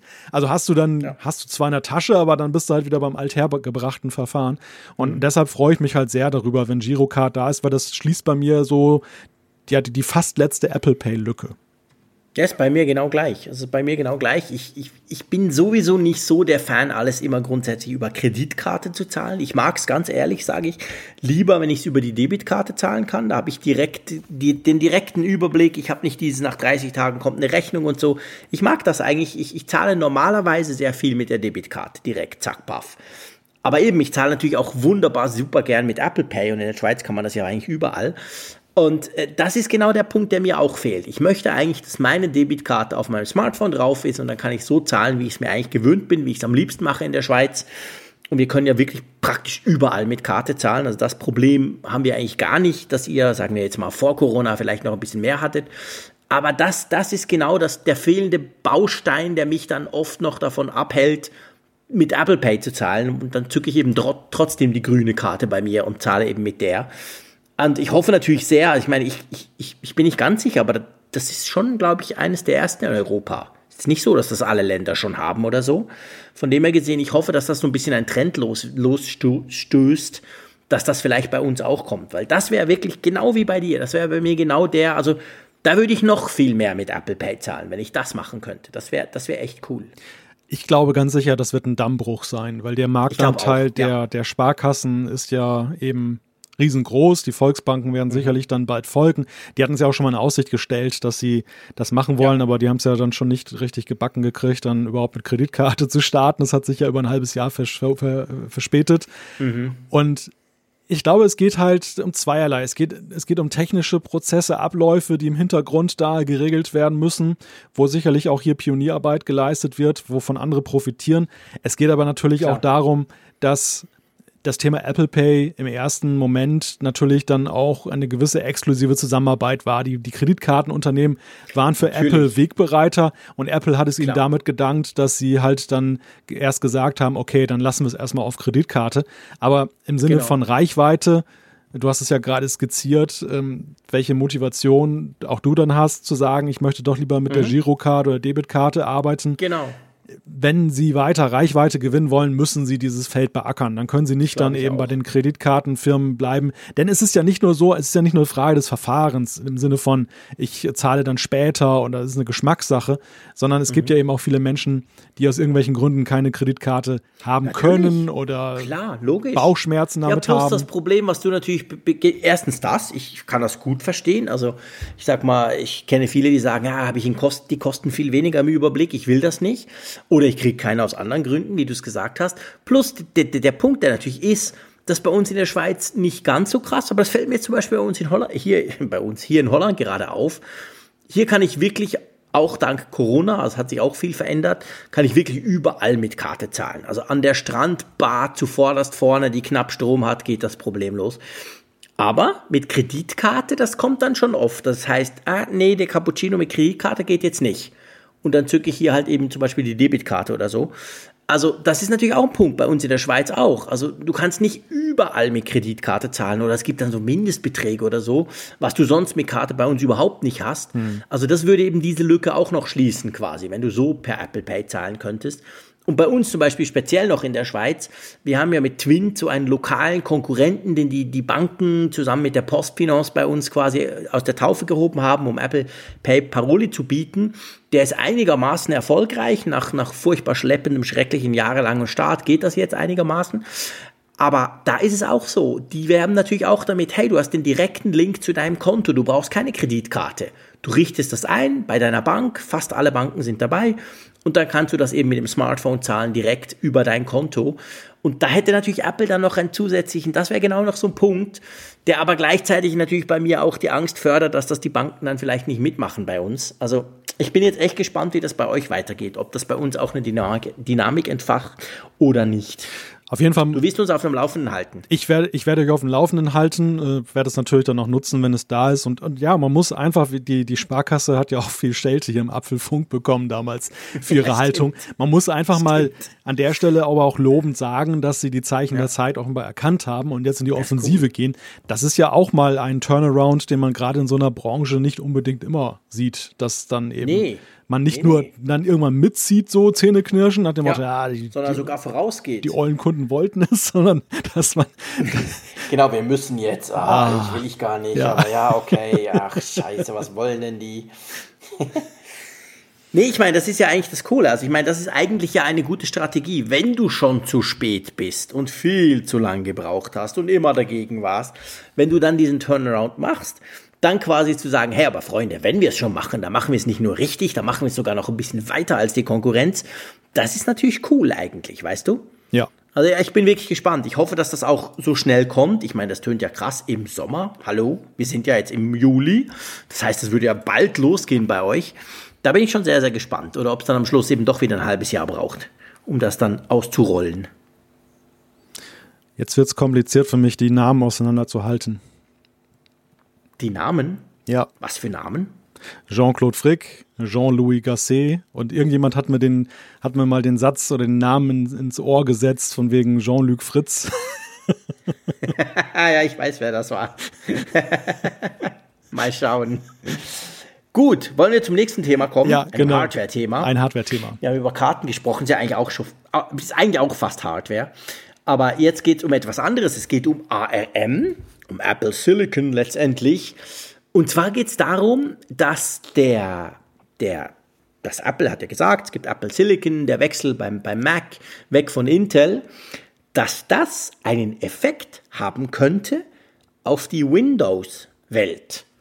Und das ist ja jetzt, sagen wir mal, nicht im allerersten Moment logisch, wenn man das so sagt. Ich meine, wenn Apple das macht und macOS ist ja das schön und gut, aber was zum Geier hat das mit Microsoft und Windows zu tun?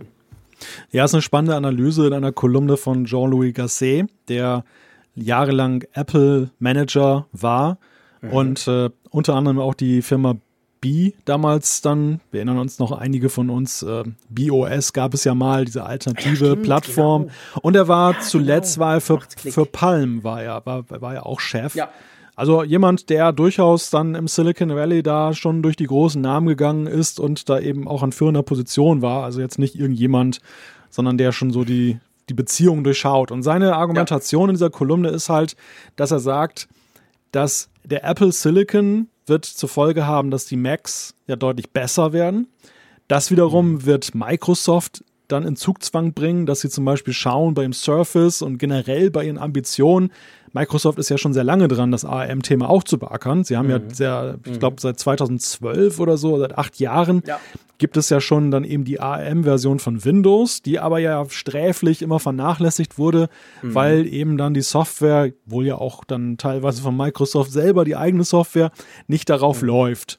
Und dass, dass Microsoft jetzt halt dann den Push macht wegen Apple, was dann wiederum die OEM-Hersteller wie Dell und HP und wie sie sonst so heißen, dazu bringt, dann auch zu sagen, ja, Moment mal, wenn die jetzt ARM machen, dann wollen wir auch die Hardware dafür herstellen. Und mhm. jetzt wird es ganz witzig, am Ende wird das halt dann dieses, diese klassische Partnerschaft zwischen Intel und Microsoft in Sachen Windows halt dann torpedieren, sodass seine These halt ist, dass Intel irgendwann auch sagt, naja, okay, dann äh, AD x86, dann machen wir halt jetzt auch auf ARM für Consumer. Weil sie hatten ja mal eine Lizenz, sie hatten mal eine ARM-Lizenz, die sie, glaube ich, 2006 dann veräußert haben, weil sie gesagt haben, brauchen wir ja nicht. Aber sie haben, sie, sie haben sich mal mit diesem Thema zumindest beschäftigt und er sagt jetzt eben auch, es könnte dann wieder sogar so weit gehen, dass die sagen, okay. Und eigentlich alles nur, nur in Anführungszeichen, alles hergeleitet daraus, dass, dass er halt sagt, die Apple wird quasi der ganzen Industrie zeigen, was für tolle Rechner man bauen kann auf ARM. Also was für tolle Macs, was für tolle MacBooks etc. Und die werden so viel besser sein als alles, was im Moment mit Intel läuft, dass das quasi die ganze Industrie, dass das der ganzen Industrie zeigt, hey Freunde, so baut man Laptops zum Beispiel jetzt und baut eine tolle Integration mit macOS Big Sur etc. Und dann, wenn quasi eben dieser Switch passiert bei Apple, und der wird ja passieren, und dann logischerweise, das kann man auch davon ausgehen, mittelfristig werden ja auch dann die Programme angepasst werden, wird dann eigentlich Apple, Klammer auf, natürlich viel einfacher bei so einem kleinen Markt, zu, aber Apple wird ja dadurch eigentlich Microsoft beweisen, hey, guck, das kann man schon tun, das Betriebssystem anpassen und die Entwickler mitnehmen, damit dann auf einer neuen Plattform entwickelt wird. Wie Microsoft das eben damals nicht gemacht hat mit ihrem Windows auf ARM, das zwar Windows lief, aber eben selbst die Microsoft-Tools, nicht alle, und dann die, die, die, die Fremdentwickler haben gesagt, pff, warum soll ich das, interessiert mich doch nicht. Ich finde das schon eine spannende These. Wie schätzt du das ein? Also es, es wirkt für mich relativ schlüssig. Ja, es ist ja Wir wollen nicht über den Zeitrahmen spekulieren, den er da aufstellt, aber ich könnte mir das tatsächlich vorstellen, wenn eben die Apple Silicon Macs so gut sind, wie er davon ausgeht. Es ist ja nicht ohne Präzedenzfall. Wenn man sich die Entwicklung des Notebooks anguckt, dann kann man ja sehen, wie ein kleiner Konzern namens Apple, der ja zu der mhm. Zeit noch viel weniger Marktanteil im PC-Markt hatte, als er heute hat, es sind trotzdem immer noch mhm. irgendwie sieben oder acht Prozent, aber damals waren es ja noch weniger. Da war der ja, PC ja. noch mächtiger. Und trotzdem, wenn wir heute in den Saturn gehen, in den Mediamarkt oder sonstige Elektronikmärkte oder im Internet gucken, wir sehen halt, dass Notebooks oftmals eine sehr verblüffende Ähnlichkeit mit dem Produkt eines Herstellers aus Cupertino haben. Und auch das ja, viele wir haben ja letzte Woche drüber gesprochen. Ja, genau. genau. Das ist keine neue Erkenntnis hier im Apfelfunk, aber sie passt halt zu diesem, zu dieser Argumentation. Es kann durchaus mhm. sein, dass ein kleiner Hersteller dann eben dann das Vorbild ist für andere, weil sie sagen, okay, wir haben zwar auch eigene Ideen, ich meine, in der Windows-Welt sind jetzt zum Beispiel die Convertibles auch sehr beliebt, ja. die wir in der Apple-Welt noch gar nicht gesehen haben. Aber all das setzt sich nicht durch und das, was Apple macht, das ist halt immer ikonisch und deshalb machen wir das mal nach. Und ähm, ich könnte mir das schon sehr gut vorstellen, dass genau diese Automatismen da entstehen. Gerade auch, mhm. weil wir ja in diesen Jahren auch ein Microsoft erleben, das sich ja auch gewandelt hat. Ich glaube, unter Bill Extrem. Gates oder unter Steve Ballmer, die, wäre das kein Thema. Das wäre nicht denkbar gewesen, weil da war es, da war es wirklich noch Religion zu sagen, ja, wir wollen stimmt. nicht Apple nachmachen, wir machen unser eigenes Ding. Aber ja. jetzt ist es eben so, Microsoft hat Geschäftsfelder, die ihnen mittlerweile wichtiger sind und mhm. ähm, die auch profitabler sind. Windows bleibt natürlich mhm. immer ein wichtiges Zugpferd, das sie ja auch durchaus ja gut pflegen mittlerweile wieder, im Gegensatz zu früher. Aber trotzdem ist es nicht mehr so durchsetzt von, wir müssen es unbedingt auf Krampf anders machen, sondern wenn sie etwas sehen, ja. was vernünftig ist und gut läuft, ja. dann sind sie auch gewillt, es dann zu adaptieren. Genau. Und dann zum Teil sogar besser zu machen. Also eigentlich die klassische Apple-Philosophie, sagen wir es mal so. Und ja, ist wirklich spannend. Also ich glaube schon, dass dieser, dieser, dieser Switch, den wir natürlich aus dem Apple-Kosmos zuerst mal auf uns beziehen und sagen, okay, was passiert da mit unseren Macs? Aber dieser Switch ist für die Industrie ganz wichtig, weil jetzt ein wirklich ein großer, ich meine, je nach Statistik, Apple ist ja immer so die Nummer vier plus minus ähm, der PC-Verkäufe immer noch letztendlich, also ist ja nicht ein kleiner Player.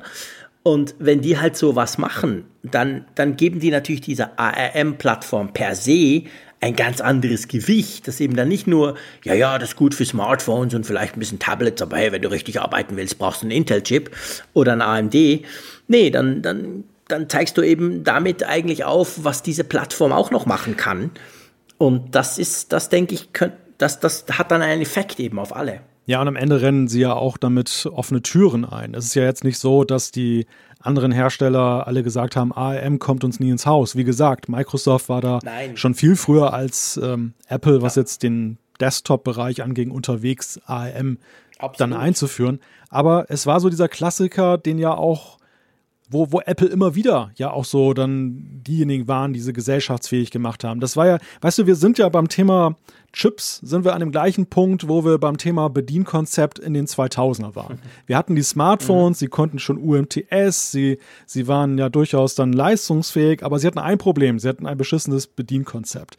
Und dann kam mhm. Apple um die Ecke mit einem Konzept, was ja gar nicht so absonderlich war oder noch nie gesehen, sondern ein Touchscreen war ja durchaus eine Technologie, über die seit den 90er Jahren ja, immer wieder diskutiert wurde, dass sie eigentlich das nächste Ding ist, aber keiner hat es hingekriegt, die Leute zu überzeugen, dass sie von ihren geliebten Tasten Abstand nehmen wollten. Und das hat Apple mit dem iPhone damals dann salonfähig gemacht. Andere sind dem gefolgt, die auch schon diese Ansätze entwickelt hatten. Und dann Heute redet keiner mehr darüber, dass man ein Smartphone anders bedient als jetzt über den Bildschirm. Und so sehe ich es auch bei den Chips. x86 ist eine 40 Jahre alte Technologie, die mhm. gut war, die ihre Verdienste hatte, die aber jetzt im mobilen Zeitalter in vielerlei Hinsicht Probleme hat, wo ARM-Chips einfach besser sind bei bestimmten Anwendungen. Ja. Und dass man es nicht durchgesetzt bekommen hat, dass ARM jetzt dann schon längst zum Beispiel bei Windows dann da ist, hat, es hat einfach ein Imageproblem. Die Leute sind verhaftet in der Tradition und sagen, ah, die Programmierer sagen, ich muss meine App an, äh, anpassen, die Nutzer sagen, ja. oh, es ist alles anders und vielleicht schlechter und so weiter. Und äh, ja, genau. ja, das Ende vom Lied ist, es braucht einen, der jetzt jetzt anstößt, radikal vorgeht, zeigt, es ist besser und dann können die anderen auch mitmachen. Ja, und das mit der Radikalität ist halt typisch Apple. Ich meine, Apple hat das iPhone nicht gebaut mit einem großen Touchscreen und noch drei, vier Tasten unten, um zum Beispiel Telefone anzunehmen oder abzulehnen, sondern es war einfach Puff Touchscreen, sonst nichts. Vom Homebutton jetzt mal abgesehen. Und das ist halt auch typisch Apple. Und ty Apple sagt, Apple geht halt hin und sagt, die Zukunft des Mac ist Apple Silicon auf ARM. Punkt. Wir machen das. In zwei Jahren ist es durch. Zack. Das wird knallhart durchgezogen. Und diese, diese Radikalität, glaube ich, die, die, dieses, dieses, dieses nicht entweder oder, sondern alles auf eine Karte setzen, das ja Steve Jobs, das war ja typisch Steve Jobs damals, aber das ist immer noch so in Apple drin und ich glaube, das hilft, wenn es dann gut geht, das hilft eben dann, dass du etwas A richtig machst und B eben andere inspirierst, weil man sieht, oh, guck mal, die machen keine halben Sachen, die setzen jetzt alles auf diese Karte. Und ähm, das ist eben auch typisch Apple. Und dadurch glaube ich, das ist auch mit ein Grund, warum Apple so oft andere quasi inspiriert, weil sie dann halt eben kompromisslos diesen Weg gehen und nicht noch ein bisschen das und ja auch noch das. Ja, wir können es mal versuchen, aber wir machen auch noch, sondern sie machen halt dann nur das und das ziehen sie dann durch. Ja, ist witzig, dass du das sagst. Wenn wir, wir erleben beim Apple Silicon ja tatsächlich, wir hatten vorhin das Thema mit dem Bildschirm, OLED oder LCD. Mhm. Apple hat sich nicht für eine Technologie entschieden, sondern sie haben gesagt, wir fahren mhm. Hybrid. Und das haben wir bei Apple in den letzten Jahren ja durchaus bei dem einen oder anderen Thema erlebt, dass sie zwar Innovation eingeführt haben, dass sie aber durchaus zweigleisig fahren. Nehmen wir nur mal mhm. das Größenthema, dass, dass Apple von dem Steve Jobs Ansatz ein iPhone für alle, ein ja. iPad für alle abgewichen ist und hat dann gesagt, mannigfaltige Größen, jeder hat so seine Bedürfnisse, genau. wir, wir sind da nicht mehr auf eine Größe festgelegt. Und genau. das ist ja Apple auch immer bei aller Liebe dann von den Nutzern aber durchaus ja auch als eine gewisse Schwäche ausgelegt worden, im Sinne von, naja, ihren Biss wie damals haben sie nicht mehr. Sie machen jetzt mhm. alles das, was jede Nische will. Und hier mit dem Silicon, finde ich, erleben wir einen richtig schönen Apple-Moment, wie wir ihn ja auch dann so in der Radikalität, also in der Tiefe ja auch lange nicht mehr hatten, dass sie wirklich sagen, mhm. x86 auf Wiedersehen, Apple Silicon, ja. durch die Bank, kein Kompromiss. Es wird kein, es, wir arbeiten jetzt noch ab, was wir an der Pipeline haben, aber ja, dann genau. am Schluss, es wird dann nicht so ein Mac SE geben, der dann doch noch wieder einen genau. x86er drin nee. hat. Weg. Ja, genau. Wir ziehen das durch. Das ist genauso. Zu, zu ARM vielleicht noch kurz. Ähm, die stehen zum Verkauf oder könnten auf, zur Börse gehen, weil ARM, das wissen ganz viele nicht, ist eine englische Firma, die hält all diese Patente und die entwickelt natürlich die Plattform auch weiter. Die gehört ja schon seit einigen Jahren zu Softbank. Softbank ist dieser gigantische, riesige japanische Konzern. Die machen ähm, Telekommunikationsdienstleistungen etc. Ein Riese und die haben die vor ein paar Jahren mal gekauft. Aber damals schon gesagt, eigentlich ein Finanzinvestment. Und da ist jetzt offensichtlich, Softbank braucht auch Geld. Die haben durch Corona auch ganz, ganz viel Geld verloren. Und da geht es jetzt offensichtlich darum, dass Softbank prüft, entweder ARM an die Börse zu bringen oder aber gleich ganz komplett zu verkaufen. Und man geht so davon aus, die haben das vor ein paar Jahren für 30 Milliarden gekauft. Das dürften heute sicher nicht weniger sein. Ist natürlich auch spannend. Da gab es ja auch schon dann den einen oder anderen gesagt hat, hey, warum kauft Apple das eigentlich nicht auf? Ja, in der Tat. Also ARM stellt ja nicht wirklich selber Prozessoren her, sondern sie machen ja die mhm. Chip-Designs, die sie dann ja genau. lizenzieren, zum Beispiel jetzt dann eben auch an Qualcomm und, und Samsung. Genau. Ja, und ich glaube, darin liegt aber auch das Risiko für Apple. Ich, natürlich ist es jetzt erstmal lukrativ oder wäre es lukrativ für sie, dann ARM zu kaufen, weil dann hätten sie wirklich alles in einer Hand. Nur ich glaube, dann sind sie sehr schnell dann auch wieder auf dem Radarschirm der Wettbewerbshüter, die dann sagen, hm, genau Moment mal. Also ich kann mir das nicht vorstellen. Ich kann mir das dieses, also um, um das gleich zu sagen, wir müssen das auch nicht es soll auch kein, kein, kein, kein, äh, kein börsenmäßige Analyse werden, aber ich, ich, ich habe echt das Gefühl, also diese, klar, das passt jetzt zeitlich gut. Softbank kommt und sagt, jetzt wollen wir vielleicht, wir prüfen, ob man ARM verkaufen soll und gleichzeitig sagt Apple ein paar Wochen vorher, hey, wir, wir gehen auf ARM. Aber ich glaube, das würde wettbewerbstechnisch niemals durchkommen, weil ich glaube, ich glaube, sind 100% der Smartphones auf der Welt laufen mit ARM-Chips ja, ja. auf die eine oder andere Weise. Da gibt es ja nichts anderes. Und eben jetzt kommt noch Apple und so. Also ich, das kann ich mir nicht vorstellen. Da hätte Apple quasi in diesem im Moment ja wichtigsten Prozessorbereich, das ist ja viel wichtiger als, als Laptop-Prozessoren oder Server-Prozessoren. Ich meine, Smartphones werden milliardenfach verkauft. Ähm, ich, das kann ich mir nicht vorstellen, dass das, dass das klappen würde. Also ich glaube, das, das steht wahrscheinlich nicht zur Debatte. Ja, ich glaube, es wäre auch in gewisser Weise toxisch vom Image her. Ja. Weil natürlich ja, genau. ARM gibt die grobe Richtung vor. Jeder Hersteller, der lizenziert, ja. macht seinen Chip und macht es dann besser. Wenn Apple allerdings dann genau. den Stellhebel des Grundsatzdesigns hat, dann würde sofort der Vorwurf erhoben werden, ah, die haben da irgend so ein Ding eingebaut jetzt im neuen Chip-Design, dass die anderen dann, dass, dass, dass nicht die Bedürfnisse der anderen dann berücksichtigt oder ihnen sogar schadet. Und das, das, genau. das ist einfach so PR-mäßig auch eine Katastrophe wenn, wenn sie dann so mit drinstecken. Sie fahren einfach besser, damit sie lizenzieren es weiterhin und, und, machen ihr Ding und das ja, und man hat ja viele Freiheiten. Also es ist ja nicht ja. so, dass ARM dann kommt und sagt, hey Apple, du darfst nicht. Das sieht man ja zum Beispiel, dass die A Prozessoren in den iPhones ja zum Beispiel schon seit Jahren viel besser sind als die Qualcomm-Chips, die in, in Android-Smartphones sonst normalerweise drin stecken.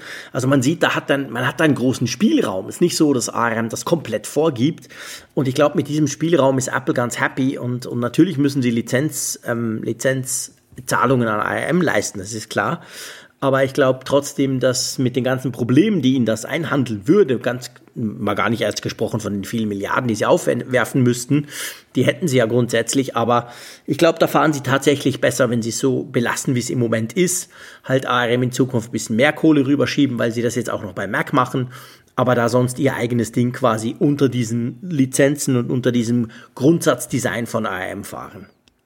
Und während wir diese News besprechen, kommt gerade die Breaking News, dass Apple, Bill Gates, Elon Musk und andere Tech-Konzerne gehackt wurden, dass ihre Twitter-Accounts gekapert wurden, ja. Oh, okay.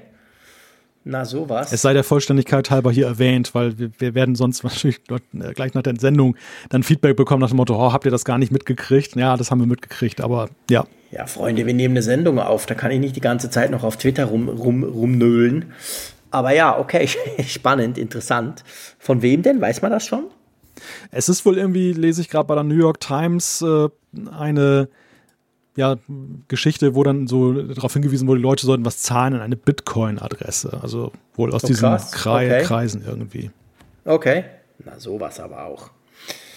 Tja, gut, also ähm, nichtsdestotrotz schlage ich vor, wir kommen zur Umfrage der Woche, wenn du einverstanden bist, oder? Genau, da braucht man keine Bitcoins.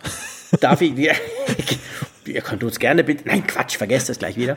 Natürlich nicht. Äh, ich, ich möchte aber einen kleinen ähm, Einschub bringen. Ich habe mir jetzt gerade überlegt, die letztwöchige Umfrage der Woche. Ich habe viel zu wenig Fenster, ist schwierig, ihr wisst, nur auf dem Laptop und dem iPad. Hm. Könntest du die vorlesen, inklusive vielleicht schon mit den, ähm, mit den Resultaten? Weil es ist jetzt bei uns genau kurz vor zwölf, hier am Mittwochabend, wo wir das aufzeichnen, in der Ferienwohnung. Und bei mir fängt jetzt gerade die, die Abwaschmaschine, die Geschirrspülmaschine an zu laufen. Und ehrlich gesagt, Freunde, ihr wollt das nicht hören. Das Ding ist saumäßig laut. Ich habe das mal so programmiert und dachte, ja, bis dann sind wir ja sicher durch, der Malte und ich.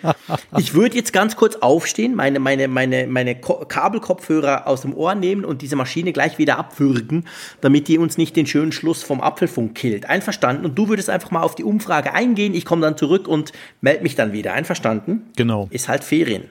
Wir sind live. Das machen wir immer so. Wir schneiden da nichts. Leg mal los. Ich bin gleich wieder da. Bis gleich. Ja, liebe Hörer, jetzt wo wir unter uns sind, können wir ja auch dann bedenkenlos über den armen Jean-Claude lästern. Nein, Spaß beiseite. Die Umfrage der Woche. Wie lädst du dein iPhone hauptsächlich, war die Frage. Und die am meisten gewählte Option mit mehr als der Hälfte, 52,9 Prozent von euch, lädt ganz normal per Kabel. Kabellos sind wir bei 27,1 Prozent. Immerhin, da sprechen wir gleich drüber. Da. da. bist du wieder. Ich habe die ganze Zeit über dich gelästert. Ich habe gar nicht die Umfrage vorgelesen. Ja, das habe ich mir schon gedacht. Das weiß ich. Ich, ich kenne dich ja, mein Lieber. Ich höre es mir dann an. Schamlos ausgenutzt, diese Zeit. Schamlos ausgenutzt. Wann gibt's das schon? Genau, wann gibt's das schon, ja. dass du im Apfelfunk quatschen kannst und ich bin A nicht da. Keiner fällt mir ins Wort. Und ich quatsch, genau, und ich quatsche vor allem nicht rein. Das, das, war, das waren harmonische zwei Minuten. Das war fast wie ein Urlaub für mich. Nein, Spaß beiseite. So groß ist die Wohnung gar nicht, mein Lieber. Wir waren jetzt schon bei kabellos, also kabellos 27,1 Prozent, Fast Charging 17,4, ja. Powerbank 1 Prozent, fand ich sehr lustig. Ähm, 1 Prozent hat angegeben, besitzt kein iPhone und 0,7 Prozent sagten 14 Stimmen auf andere Weise wo halt dann Dazu die Frage kam ja ein lustiges genau. bei Twitter schon ne? Hand auflegen oder genau. wie geht das? Also da haben wir gleich einen Tweet bekommen. Tolle Umfrage von euch aber Freunde wie lädt man denn noch wenn man nicht per Kabel nicht kabellos nicht per Fast Charge nicht per Powerbank? Was gibt's denn sonst noch für eine andere Weise? Ja vielleicht Solarzellen ähm, oder so. Es gibt auch so kleine Solarzellen mit denen du das auch aufladen kannst. Ja also ich leg's immer auf meine Induktionskochherd. Das geht super schnell Macht ihr das nicht so? Das macht ruckzuck. Dagegen ist Fast Charge langsam. Das, das erklärt einen gewissen Anblick im Hause Frick im März. Moment. Wir in, in, in Bern, wir haben eben gar keinen kein Induktionsherd. Ich sage das nur drum, weil wir hier in der Ferienwohnung, wir haben so ein Glaskeramik-Standard, Stromding ist heiß und so. Und hier in der Ferienwohnung in Holland haben wir einen, einen heißt das so? Ich glaube, das heißt ja, so Induktionsherd, so ja, Magnet, genau. Dingsbums. Und es ist gar nicht so einfach, damit zu kochen. Weil wenn du dir das nicht gewöhnt bist, das, das geht ja unglaublich schnell. Du drückst irgendwie und es macht zack und das Wasser ist heiß. Also wir haben da schon einiges angebrannt. Darum ist mir das jetzt in den Sinn gekommen, weil ich vorhin quasi eben Geschirrspülmaschine ist gleich neben dem Herd. Da habe ich den wieder angeguckt, dachte, ah ja, das ist dieses komische Ding. Aber in der, bei uns in Bern haben wir solche modernen Sachen nicht. Ich bin da ganz, ich bin da noch ganz altmodisch unterwegs. Induktionsherde sind das OLED des Kochens. Schon, findest du? Oh, okay. Na, also ich muss ja sagen, wenn wir jetzt schon, jetzt müssen wir das Thema natürlich trotzdem noch kurz diskutieren. Wir haben jetzt keinen Stress mehr durch die, durch die Geschirrspülmaschine. Ähm, ich bin damit nicht so, ich werde da nicht, damit nicht so warm. Gut, ich bin schon alter Sack. Buchstäblich. So buchstäblich. Aber irgendwie, mh, hm, ich werde damit nicht warm. Genau, buchstäblich. Also mir ist das irgendwie, mh, hm, ich weiß nicht so. Dieses komische metallische Surren, das die dann auch noch machen und je nach Pfanne, die du hast und so. Ja. Also da bin ich dann schon, OLED, das weißt du, bin ich ein großer Fan davon, aber ich mhm. möchte mich jetzt da nicht im gleichen Topf sehen, wie, wie quasi. Du lässt ja, das, also das, du lässt ja ein Wortspiel hier vom Stapel nach dem anderen. Aber sowas von. herrlich, herrlich. Alle Kochwortspiele dieser Welt sind hier versammelt. Ja, genau. Die wurden jetzt hier einfach mal rausgehauen. Ich, ich Aber hab, du, wir wollten ja, eigentlich über das Laden sprechen. Ja, genau. Lass uns über das Kochen ein anderes Mal sprechen. Ich habe da, ich habe da auch so meine genau. Meinung zur Induktionskochplatte.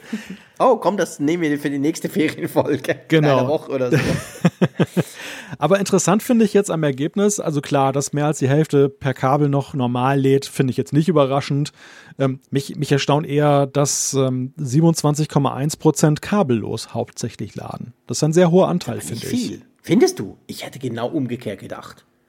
Also Echt? wenn ich, ich meine, ich gebe es zu, Bubble, Twitter, Bubble. Ja. Aber wenn ich in meiner Twitter-Bubble gucke, jedes Mal, wenn ich irgendwie was über Fast Charging und überhaupt über Kabel, natürlich der Zeier in St. Gallen kommt sowieso immer, aber dann, dann kommen gefühlt ganz viele Leute, ja, aber kabellos, kabellos, kabel, kabellos, kabellos, die wollen sich wie kabellos. Und dann sehe ich wieder irgendwelche YouTuber, die sich nerven über ein Smartphone, das man nicht kabellos laden kann. Völlig unbrauchbar, ist zwar ein geiles Phone, aber nein, geht gar nicht, man kann es kabellos nicht laden. Und ich denke immer so, bin ich eigentlich der Einzige, der kabellos laden gar nicht so spannend findet und eigentlich auch selten braucht? Also ich hätte jetzt tatsächlich erwartet, dass kabellos sogar noch höher wäre. Mhm. Aber siehst du, lustig, es ist nur, nur meine persönliche Wahrnehmung. Ja, also ich, mein Eindruck ist, dass kabellos, natürlich war das immer ein großes Thema, aber ich hatte so in den letzten Monaten und Jahren eher den Eindruck, dass das kabellose ja eher so ein Hype war, den, den viele gar nicht mitgegangen sind. Ja, sehe ich auch so. Man hat halt so ein auch, Ding irgendwo ich bin stehen. Auch der Meinung, also es geht ja genau. Das, der, der Punkt ist ja eigentlich die, die, die, der Passus hauptsächlich. Also ich glaube, viele haben sowas stehen. Ich habe hier auch zum Beispiel so ein kabelloses Feld da hinten stehen. Ich auch. Aber ich be bemerke bei mir, ich re reflexhaft bin ich doch häufiger beim Kabel unterwegs. Ja, ich auch. Immer. Also gut, bei mir ist, ihr wisst, bei mir ist die, die Geschwindigkeitsfrage. Da stehe ich ja auch offen dazu, dass ich sage, ich, ich tue lieber kurz und schnell, als dass ich da sieben Jahre zugucke, wie der da reintröpfelt, kabellos. Und ich bin auch der Meinung, das sage ich gerne hier öffentlich, ich bin auch der Meinung, dass kabellos, das wurde gehypt, du hast es gut, gut erklärt, das ist wahr, das war so ein Hype-Thema. Aber ich glaube, so irgendwann mal wird dann so, ich glaube, das schlägt irgendwann mal um. Und zwar wegen der Energiebilanz, weißt du? Wir sind ja jetzt alle grün unterwegs und wir gucken ja alle auf die Natur und so. Und da muss man ja eigentlich sagen, kabellos ist ja ein Witz. Drei Viertel der Energie verpufft irgendwo zwischen, zwischen eben diesem kabellos. Und ich glaube, irgendwann kommt das, irgendwann schlägt das um, dass die Leute halt sagen, ja, ist ja schon gut, aber hey, das Ding braucht viel mehr Strom, als wenn ich es nur per Kabel lade oder so. Und ich, ich meine jetzt nicht mal Fast Charge, ich meine nur das ganz klassische Kabel, das, was jetzt 52,5 Prozent von euch ja noch nach wie vor nutzen. Also ich glaube, kabellos, ich, ich will jetzt nicht sagen, es hat keine Zukunft, das ist Quatsch, aber dieser, dieser, hey, das ist einzig wahre und geil und cool, ich glaube, dieser Hype, der geht auch wieder vorbei. Ja, ich stelle bei mir halt fest, dass ich mit so vielen Kabeln nach wie vor konfrontiert bin, wo ich gar nicht die Alternative habe, kabellos zu laden, dass ich nicht von der Gewohnheit auch runterkomme, so einfach mit ohne Kabel ja, genau. zu laden. Also das, das ist eher das, das Problem. Ich habe eine Maus, die will mit Kabel geladen werden, eine Tastatur, die will mit Kabel geladen werden, der Staubsauger mhm. will mit Kabel, alles will ein Kabel. Das ist noch so haben. viel, ja, genau. Und, und wenn, genau. wenn 95 Prozent meiner Geräte ein Kabel wollen und nicht die Alternative bieten und das, das iPhone und meinetwegen die AirPods sind die einzigen, die dann da so unterwegs sind, ja. dann vergesse ich es einfach schlichtweg. Dann ist so, wenn ich nachts, weißt du, ist ja nicht so, dass ich dann auch dann zu der Tageszeit, wo ich dann hochkonzentriert bin, dann das anstöpsle, sondern eher so nachts so halb schlafen ja, schon. Klar. Dann vorm zu Bett gehen wird's nochmal angedockt dann und dann will ich eigentlich nicht mehr groß drüber nachdenken, sondern macht das erst Beste. Ja, und das ist dann meistens das Kabel, das dann hier rumhängt und was ja. dann da drin landet. Der, der ja, Raphael, das ist genau der Punkt. Der Raphael, der lädt wahrscheinlich mit der Elektrode in eine Kartoffel oder so, ne? Kennst du diese Experimente noch? Ja, genau, stimmt. Haben wir auch gemacht in der Schule, genau. Ja, nee, weißt du, ich denke auch, dieses Kabellos ist halt so ein bisschen, das ist auch wieder so dieser Hype. Ich sehe da diese all diese coolen Silicon Valley Typen, die in ihrem Haus irgendwie 35 kabellose Ladegeräte haben, überall. Im Schreibtisch, im Bad, überall jetzt irgendwelche diese coolen Pads oder so. Oder im Starbucks, wo du überall kabellos laden kannst und so. Aber in der Realität haben die meisten ein oder zwei Ladegeräte und das sind eben we eher weniger kabellos Dinger. Und eben bei mir ist es ja, und da kommen wir zum nächsten Punkt, es freut mich ja. Ich bin, ich bin wirklich happy. Und es ist nicht meine indische Clickfarm, die ich darauf angesetzt hätte, das Kabel per Kabel Fast Charge, dass das mit 17,4 Prozent doch eigentlich ordentlich abgeschnitten hat, oder? Also ich bin nicht ganz der Einzige, der es schätzt, wenn es schnell lädt. Ja, es hat mich in der Tat auch gewundert, wie viele das sind. Gell? Also gerade jetzt im Verhältnis auch zu den anderen Optionen. Ich hätte echt gedacht, das ja. seien weniger. Ja, ja, hätte ich jetzt auch vermutet. Ich halte das eigentlich Gell? für ein exotisches Thema. Ja. Ja. Genau. Cool. Nein. Ich dachte, es wird nur für dich Thema. entwickelt. Ja, das ist die Zukunft. Warte es mal ab. Ich hatte gestern ein cooles Briefing um, von Oppo, 120 Watt Kabel, äh, per Kabel Fast Charge in 20 Minuten von 0 auf 100. Ha, da kommen goldene Zeiten, zumindest bei Android. Und ich glaube auch, dass Apple vielleicht in dem Bereich irgendwas noch machen wird. Die werden irgendwas Kabeltechnisches noch bringen, glaube ich. Vielleicht mal mit dem nächsten iPhone oder so. Weißt du, irgendein, hm. hey, wir haben einen ganz tollen Charger neu, der sieht jetzt anders aus und der ist übrigens noch ein bisschen schneller und der ist ganz stromsparend und schießt mich tot. Irgendwas kommt da, glaube ich. Ich glaube, dieses, dieses langweilige Zeug, das, da geht auch was. Also nee, kabellos, äh, per Kabel Fast Charge freut mich, hat so gut abgeschnitten. Hm. Hätte ich nicht erwartet, wirklich. Ja, also, ja, ohne, ohne, ohne das Fass jetzt aufmachen zu wollen, aber beim Smartphone, glaube ich, ist es exotischer noch als bei vielen anderen Gadgets, wo ich einfach sehe, da ist der Bedarf noch Auto größer. Ja, da sowieso. Haha, ja, beim Auto. Ja, das stimmt schon. Ich meine, dass die, E-Mobilität äh, steht und fällt natürlich auch mit der, mit der Laderate. Aber genau. nimm, nur, nimm nur mal die, die Apple Watch, die lädt ja schon relativ schnell.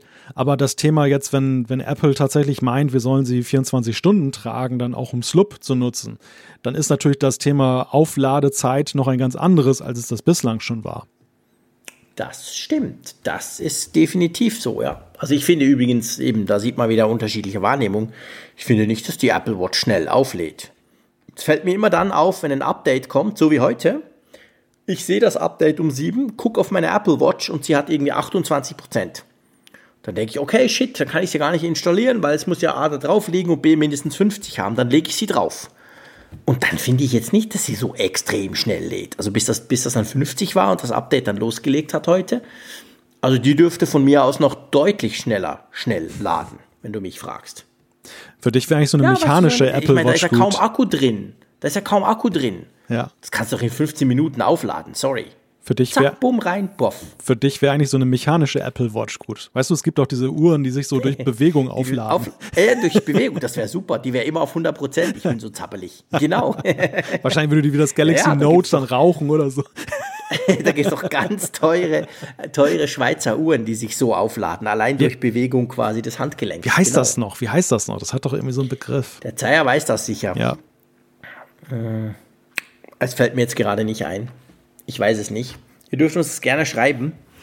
Der Zeier wird dann in vier Wochen, wenn er die Sendung gehört hat, uns das wahrscheinlich auch nochmal schreiben. aber ähm, ich weiß nicht, wie es heißt, aber genau, das ist so eine Uhrengeschichte, mhm. wo da unten, ich hatte sogar mal eine, ich hatte mal eine, die hatte einen Glasboden. Weißt du, eine richtig schöne mhm. mechanische mhm. Schweizer Uhr, also nicht irgendwie Omega oder so. Aber, und die hatte einen Glasboden und dann konntest du sehen, das ist so ein, hm, so ein, ich sag's ganz falsch, so, so, so eine Art Halbkreis also so die Hälfte des Bodens war so eine Art Pendel und das hat sich dann bewegt. Also wenn du dann die Uhr geschüttelt hast, hast du gesehen, wie das so ein bisschen rumbewegt hat und dadurch wurde irgendwie die, die quasi, ja, die, die, die Masse bewegt und dadurch wurde diese Schwingung erzeugt, die dann irgendwie, keine Ahnung, dass das Ding irgendwie aufgeladen hat ich glaube, das gibt, es gibt, logisch gibt es das immer noch. Es gibt immer noch Uhren, die natürlich so funktionieren. Ja, das wäre für mich gar nicht schlecht, eine Apple Watch, die man so aufladen könnte. das wäre geil. Eine Automatik. Ja, auch für Sportler praktisch natürlich. Genau, Eine Apple Watch Automatik. Ja. Automatikuhr lese ich hier gerade, also Automatik-Armbanduhr. Okay. Aber ich meine, da gibt es noch irgendwie einen anderen Begriff. Also, ja, ja, da ja. gibt es garantiert noch einen Fachbegriff. Genau. Da gibt es noch was, was uns jetzt gerade nicht einfällt, als Uhrenbanausen, die wir ja nun mal sind. oh ja, oh ja. Gut, wir haben jetzt die Umfrage der Woche, der letzten Woche, denke ich, zu Genüge diskutiert. Genau. Ähm, wir haben auch eine neue und da wird es garantiert nur zwei Farben geben. Richtig, es gibt nämlich auch nur zwei Antworten, nämlich die Frage, hast du eine oder mehrere der aktuellen Beta-Versionen der neuen Apple-Betriebssysteme installiert? Also zum Beispiel iOS 14, macOS Big Sur oder tvOS, watchOS. Also sucht euch aus, was es ist. Wenn ihr mindestens eines davon installiert habt, dann klickt ihr Ja. Wenn ihr gar nichts installiert habt, dann klickt ihr Nein. Genau, so einfach hatten wir, glaube ich, schon ewig lange nicht mehr eine Umfrage der Woche mit nur zwei Antwortmöglichkeiten. Aber es würde einfach ganz generell mal interessieren, ob ihr so Betas mitmacht, jetzt wo es ja auch die Public Beta gibt von iOS 14. Und ähm, ja, dann eben, wie gesagt, könnt ihr da einfach abstimmen, ja oder nein. Da werden wir dann nächste Woche drüber philosophieren und diskutieren. Ich mache keine Prognose, weil ich ja mit meinen Prognosen, das ist auch ein, eine, das gehört auch zum Apfelfunk sozusagen dazu, dass meine Prognosen immer ganz falsch liegen. Jedes Mal. Darum sage ich jetzt einfach nichts. Einverstanden? Mhm. Ja, stellt, mm, stell, ja, genau. es stellt sich allenfalls die Frage, ist das Ergebnis nachher anders, weil die Leute gegen dich stimmen oder ist es einfach nur so, dass du es falsch einschätzt? Ah, ich könnte jetzt natürlich was aufschreiben, wobei dann glaubt ihr mir es ja nicht, und mir quasi die Prognose nur ausdenken. Ja, das ja, wäre natürlich auch eine Variante. Ja. Stimmt. Also gut, ich überlege mir was. Okay. Ich dann nächste Woche auf, aufklären. So, Zuschriften unserer Hörer. Ich schlage vor, da nehmen wir noch was rein, oder? Genau. Schieß mal los. Äh, wollen wir gleich mit dem Christian, ganz, ganz, kam, kam ganz aktuell rein. Da geht es um die Cloud, so ein bisschen Speichern in der Cloud. Wollen wir das kurz besprechen? Aber los, ja. Und zwar schreibt er, als langjähriger Hörer weiß ich, dass ihr Dokumente fast ausschließlich in der Cloud aufbewahrt, du es durchaus auch bei mehreren Anbietern. Da ich selber meine Strategie immer wieder anpasse, optimieren will und auch immer wieder Daten verschiebe, würde ich gerne von euch wissen. Verwendet ihr, erste Frage, verwendet ihr stets eine Verschlüsselung, gegebenenfalls für bestimmte Dokumententypen? Gibt es Dokumente, die ihr nicht in die Cloud legt, zum Beispiel Arztbriefe, Urkunden oder Dokumente anderer Familienmitglieder? Und welcher Speicher gefällt euch denn am besten für die Suche innerhalb von Dokumenten, zum Beispiel PDFs? Er schreibt dann, bei Dropbox bin ich mit dieser Suchfunktion beispielsweise ziemlich unzufrieden. Ja, leg mal los, Malte. Ja, das, das, das, ja, klingt, so? das klingt alles so wohl überlegt, was der Christian da geschrieben hat. Ja, ich dachte genau das Gleiche, als das reinkam, dachte ich so, boah, krass, der hat ein richtiges Konzept. So, also ich muss, muss ja gestehen, so einen reflektierten Cloud-Gebrauch, der ist mir fremd. Ja, mir auch, total. Es wäre schön, wenn es so wäre. Also ich finde das, ich finde das durchaus faszinierend, sich so viele Gedanken darüber zu machen, bevor man das macht. Ähm, also zu, ja, ja, also zu Frage eins äh, eine besondere Verschlüsselung? Nein, also gar nicht. Nein, ich, ich, ich, ich, vertraue einfach darauf, dass der Anbieter, den ich nutze, dass der dafür Sorge trägt, dass es dann eben vernünftig verschlüsselt ist. Woran dann Frage zwei anknüpft mit Dokumenten. Ja, mache ich jetzt eigentlich nicht ein bewusstes Backup von, von irgendwelchen sensiblen Dokumenten in der Cloud. Das, ich habe so meine, meine Aufbewahrungsorte digitaler Natur Wer weiß nicht, wie hältst du das? Ich auch. Ich lege alles, nee, ich lege alles in die Cloud. Ich mache mir da ehrlich gesagt keine großen Sorgen drum. Also es ist jetzt auch nicht so, also, pff, was soll denn, wir haben, vorhin über, wir haben vorhin über das digitale Patientendossier gesprochen, das es ja noch nicht gibt. Also habe ich das Problem ja nicht. Ich kriege meine Arztberichte immer noch per, per Papier. Ich lege sie dann irgendwo ab und ver verliere sie wieder. Und wenn ich was wissen will, rufe ich sowieso den Arzt an. Aber ich hätte ehrlich gesagt auch damit kein Problem, das in die Cloud zu legen. Also ich bin da relativ offen. Das ist vielleicht mal der Punkt. Also ich lege tatsächlich alles in die Cloud bei mir. Verschlüsselung auch nicht. Und dann ist es so, vielleicht letzte Frage. Ähm, also bei mir ist es so, dass ich verschiedene Cloud-Anbieter habe. Ich habe Google Drive, ganz ein wichtiger. Ich habe aber auch iCloud und die wird, muss ich wirklich sagen, in letzter Zeit immer wichtiger für mich. Seit man da dieses Folder-Sharing machen kann oder überhaupt seit die iCloud eigentlich so ein bisschen aufgebohrt wurde, habe ich immer mehr in der iCloud. Meine Frau zum Beispiel hat fast alles in der iCloud. Dadurch können wir uns auch gegenseitig Sachen ganz praktisch über die iCloud synchronisieren. Also das war früher bei mir, hatte ich das zwar, ich hatte dort Speicher gekauft wegen den Fotos und inzwischen brauche ich es auch als Cloud-Speicher.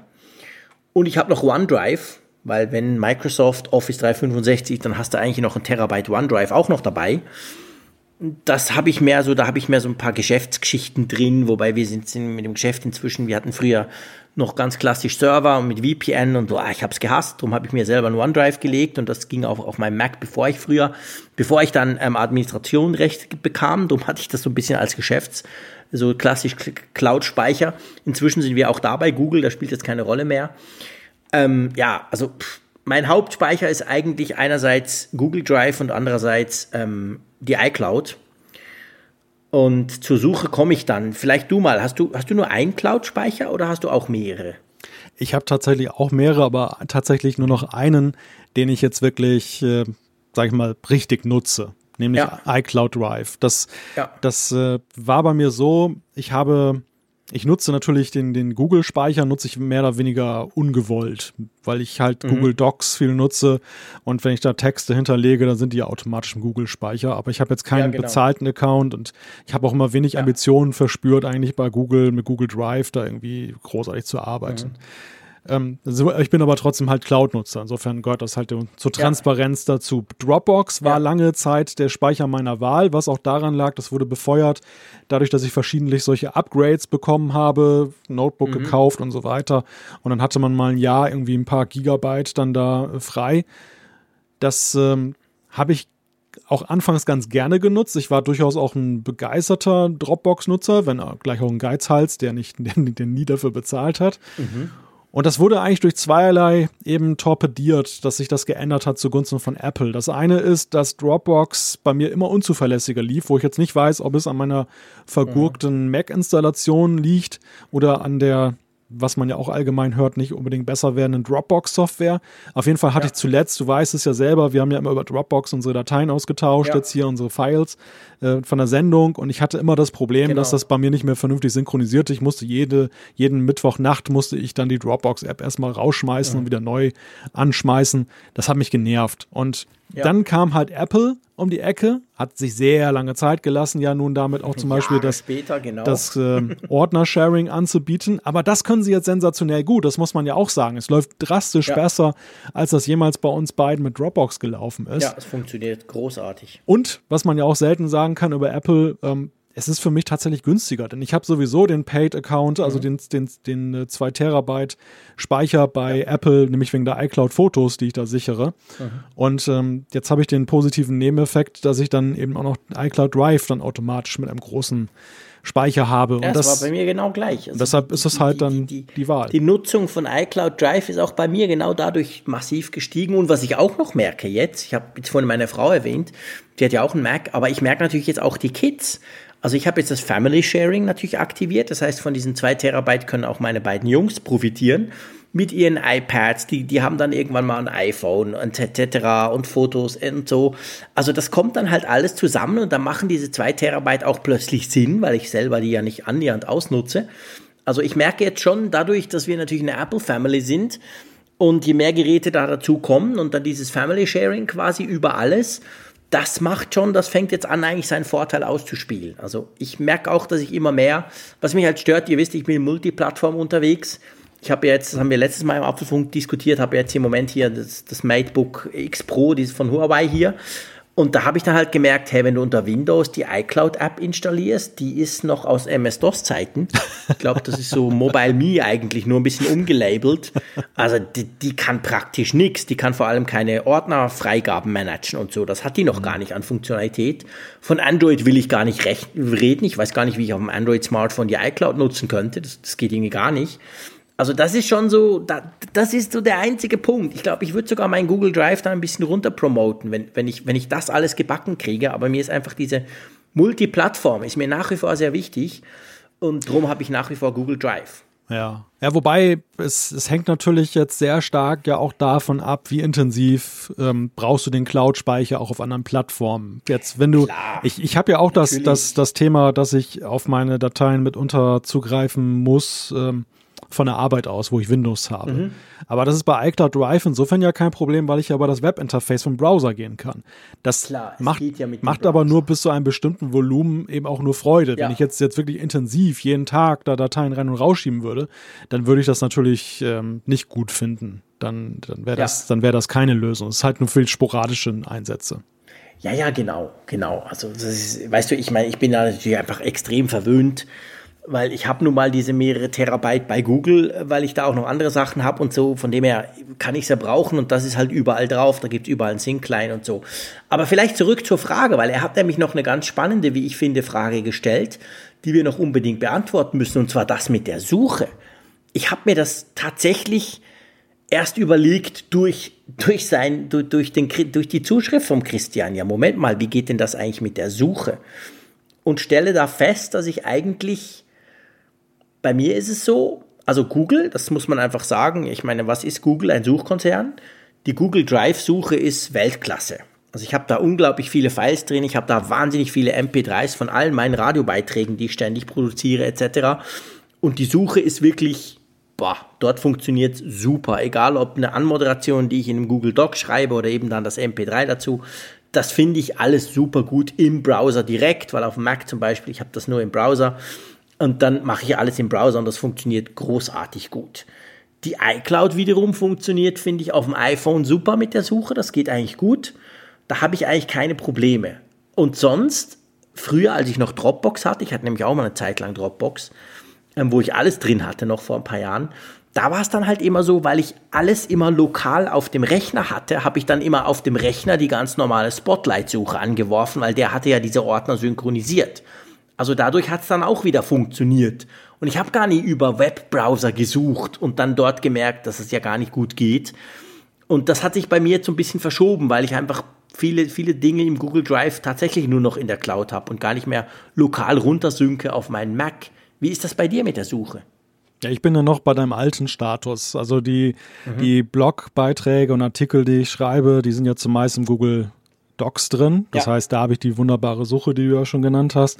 Und ansonsten, ähm, ja, lokale Suche. Also toi, toi, toi. Ich bin bislang wenig in Verlegenheit gekommen, jetzt dann ja. ähm, das irgendwie über einen Webbrowser suchen zu müssen. Und ich habe jetzt auch nicht irgendwelche Sachen, die ich nur in der Cloud habe, sondern eigentlich ist alles gespiegelt hier. Alles liegt hier auch ja. lokal vor.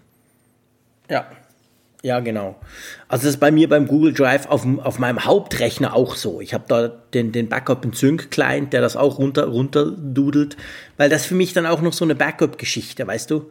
Also das ist, das ist schon noch wichtig auf, auf meinem Haupt-Mac, wo ich, auf meinem iMac Pro, den ich zu Hause habe, wo ich ja normalerweise immer alles drauf mache, da habe ich sämtliche Cloud-Dienste, also die iCloud sowieso, aber auch, aber auch eben den, den, den, den OneDrive, den ich noch teilweise brauche und vor allem das Google Drive, habe ich alles lokal gesynkt. Also da sind die Daten alle lokal auch noch da und werden da auch noch via Time Machine nochmal gebackupt und sogar via Online-Backup. Einfach weil ich mir überlege, ich habe letztes Mal was gelesen, zum Beispiel von Microsoft, die irgendwelche Accounts schließen aus irgendwelchen komischen Gründen.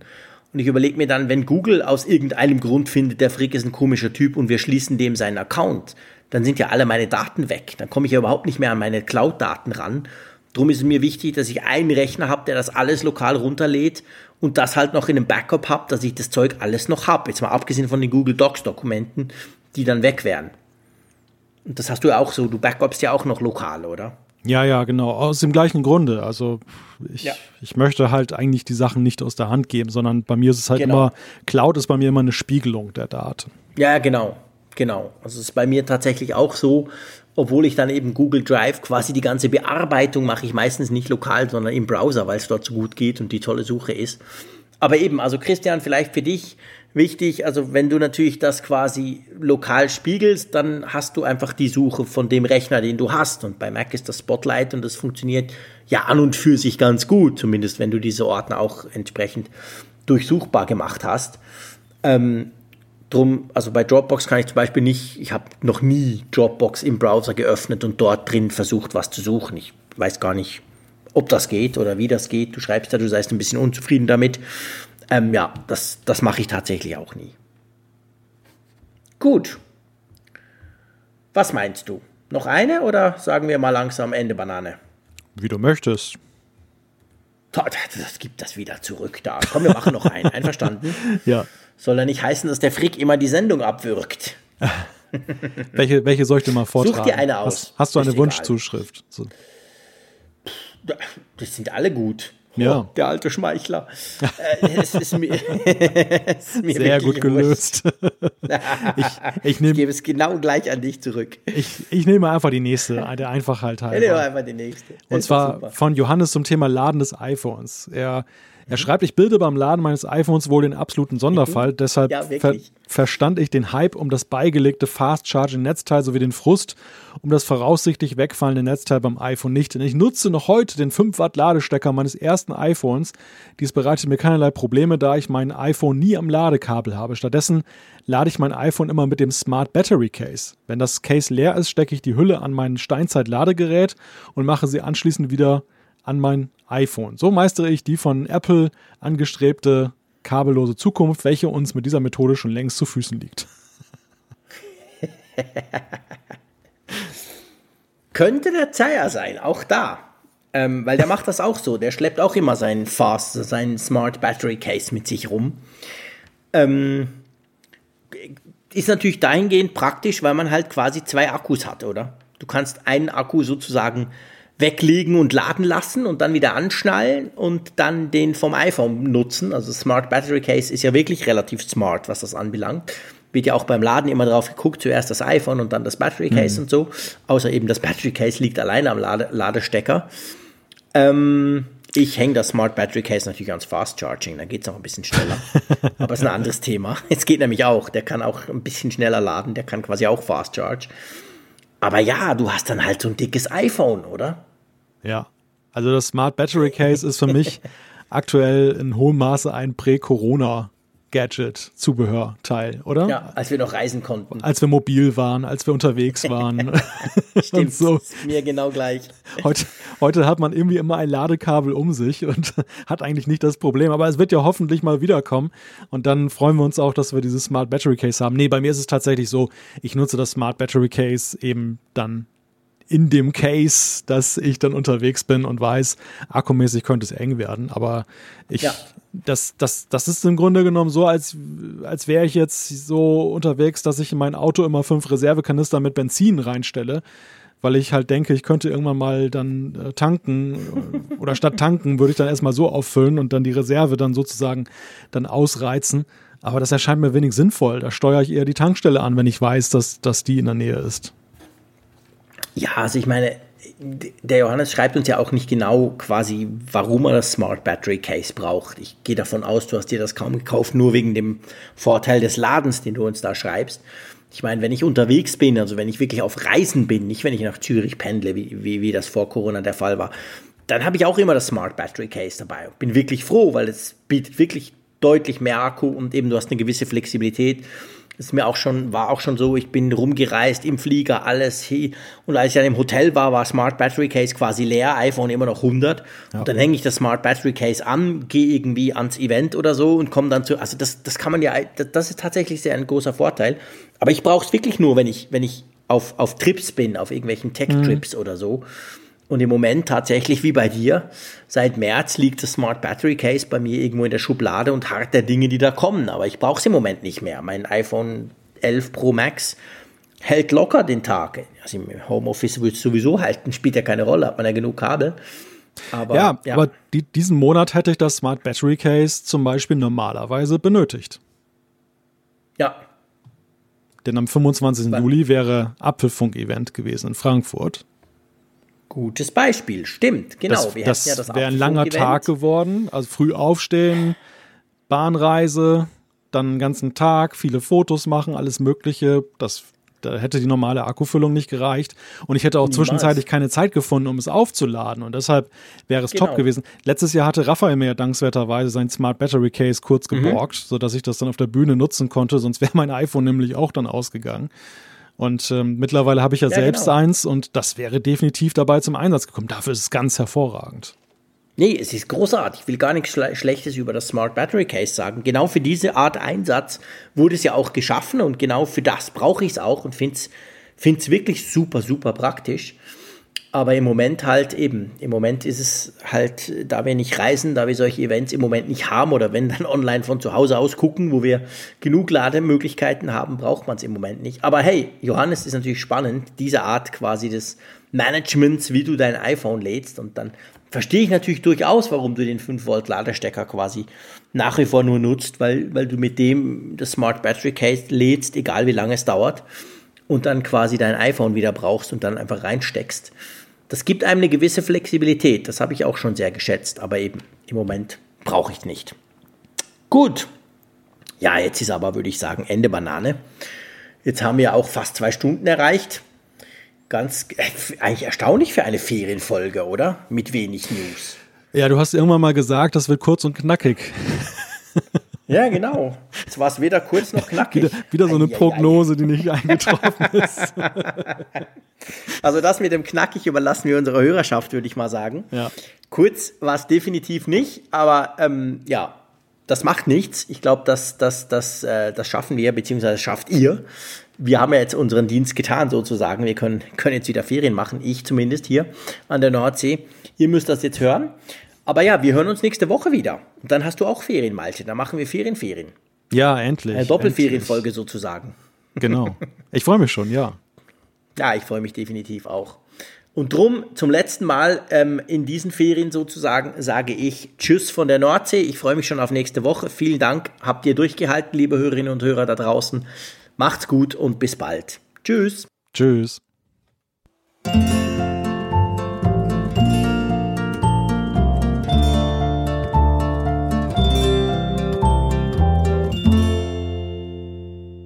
Auf Empfang mit Funkgerät, der App zum Apfelfunk. Lade dir jetzt Funkgerät für iOS und Android kostenlos im App Store und bei Google Play.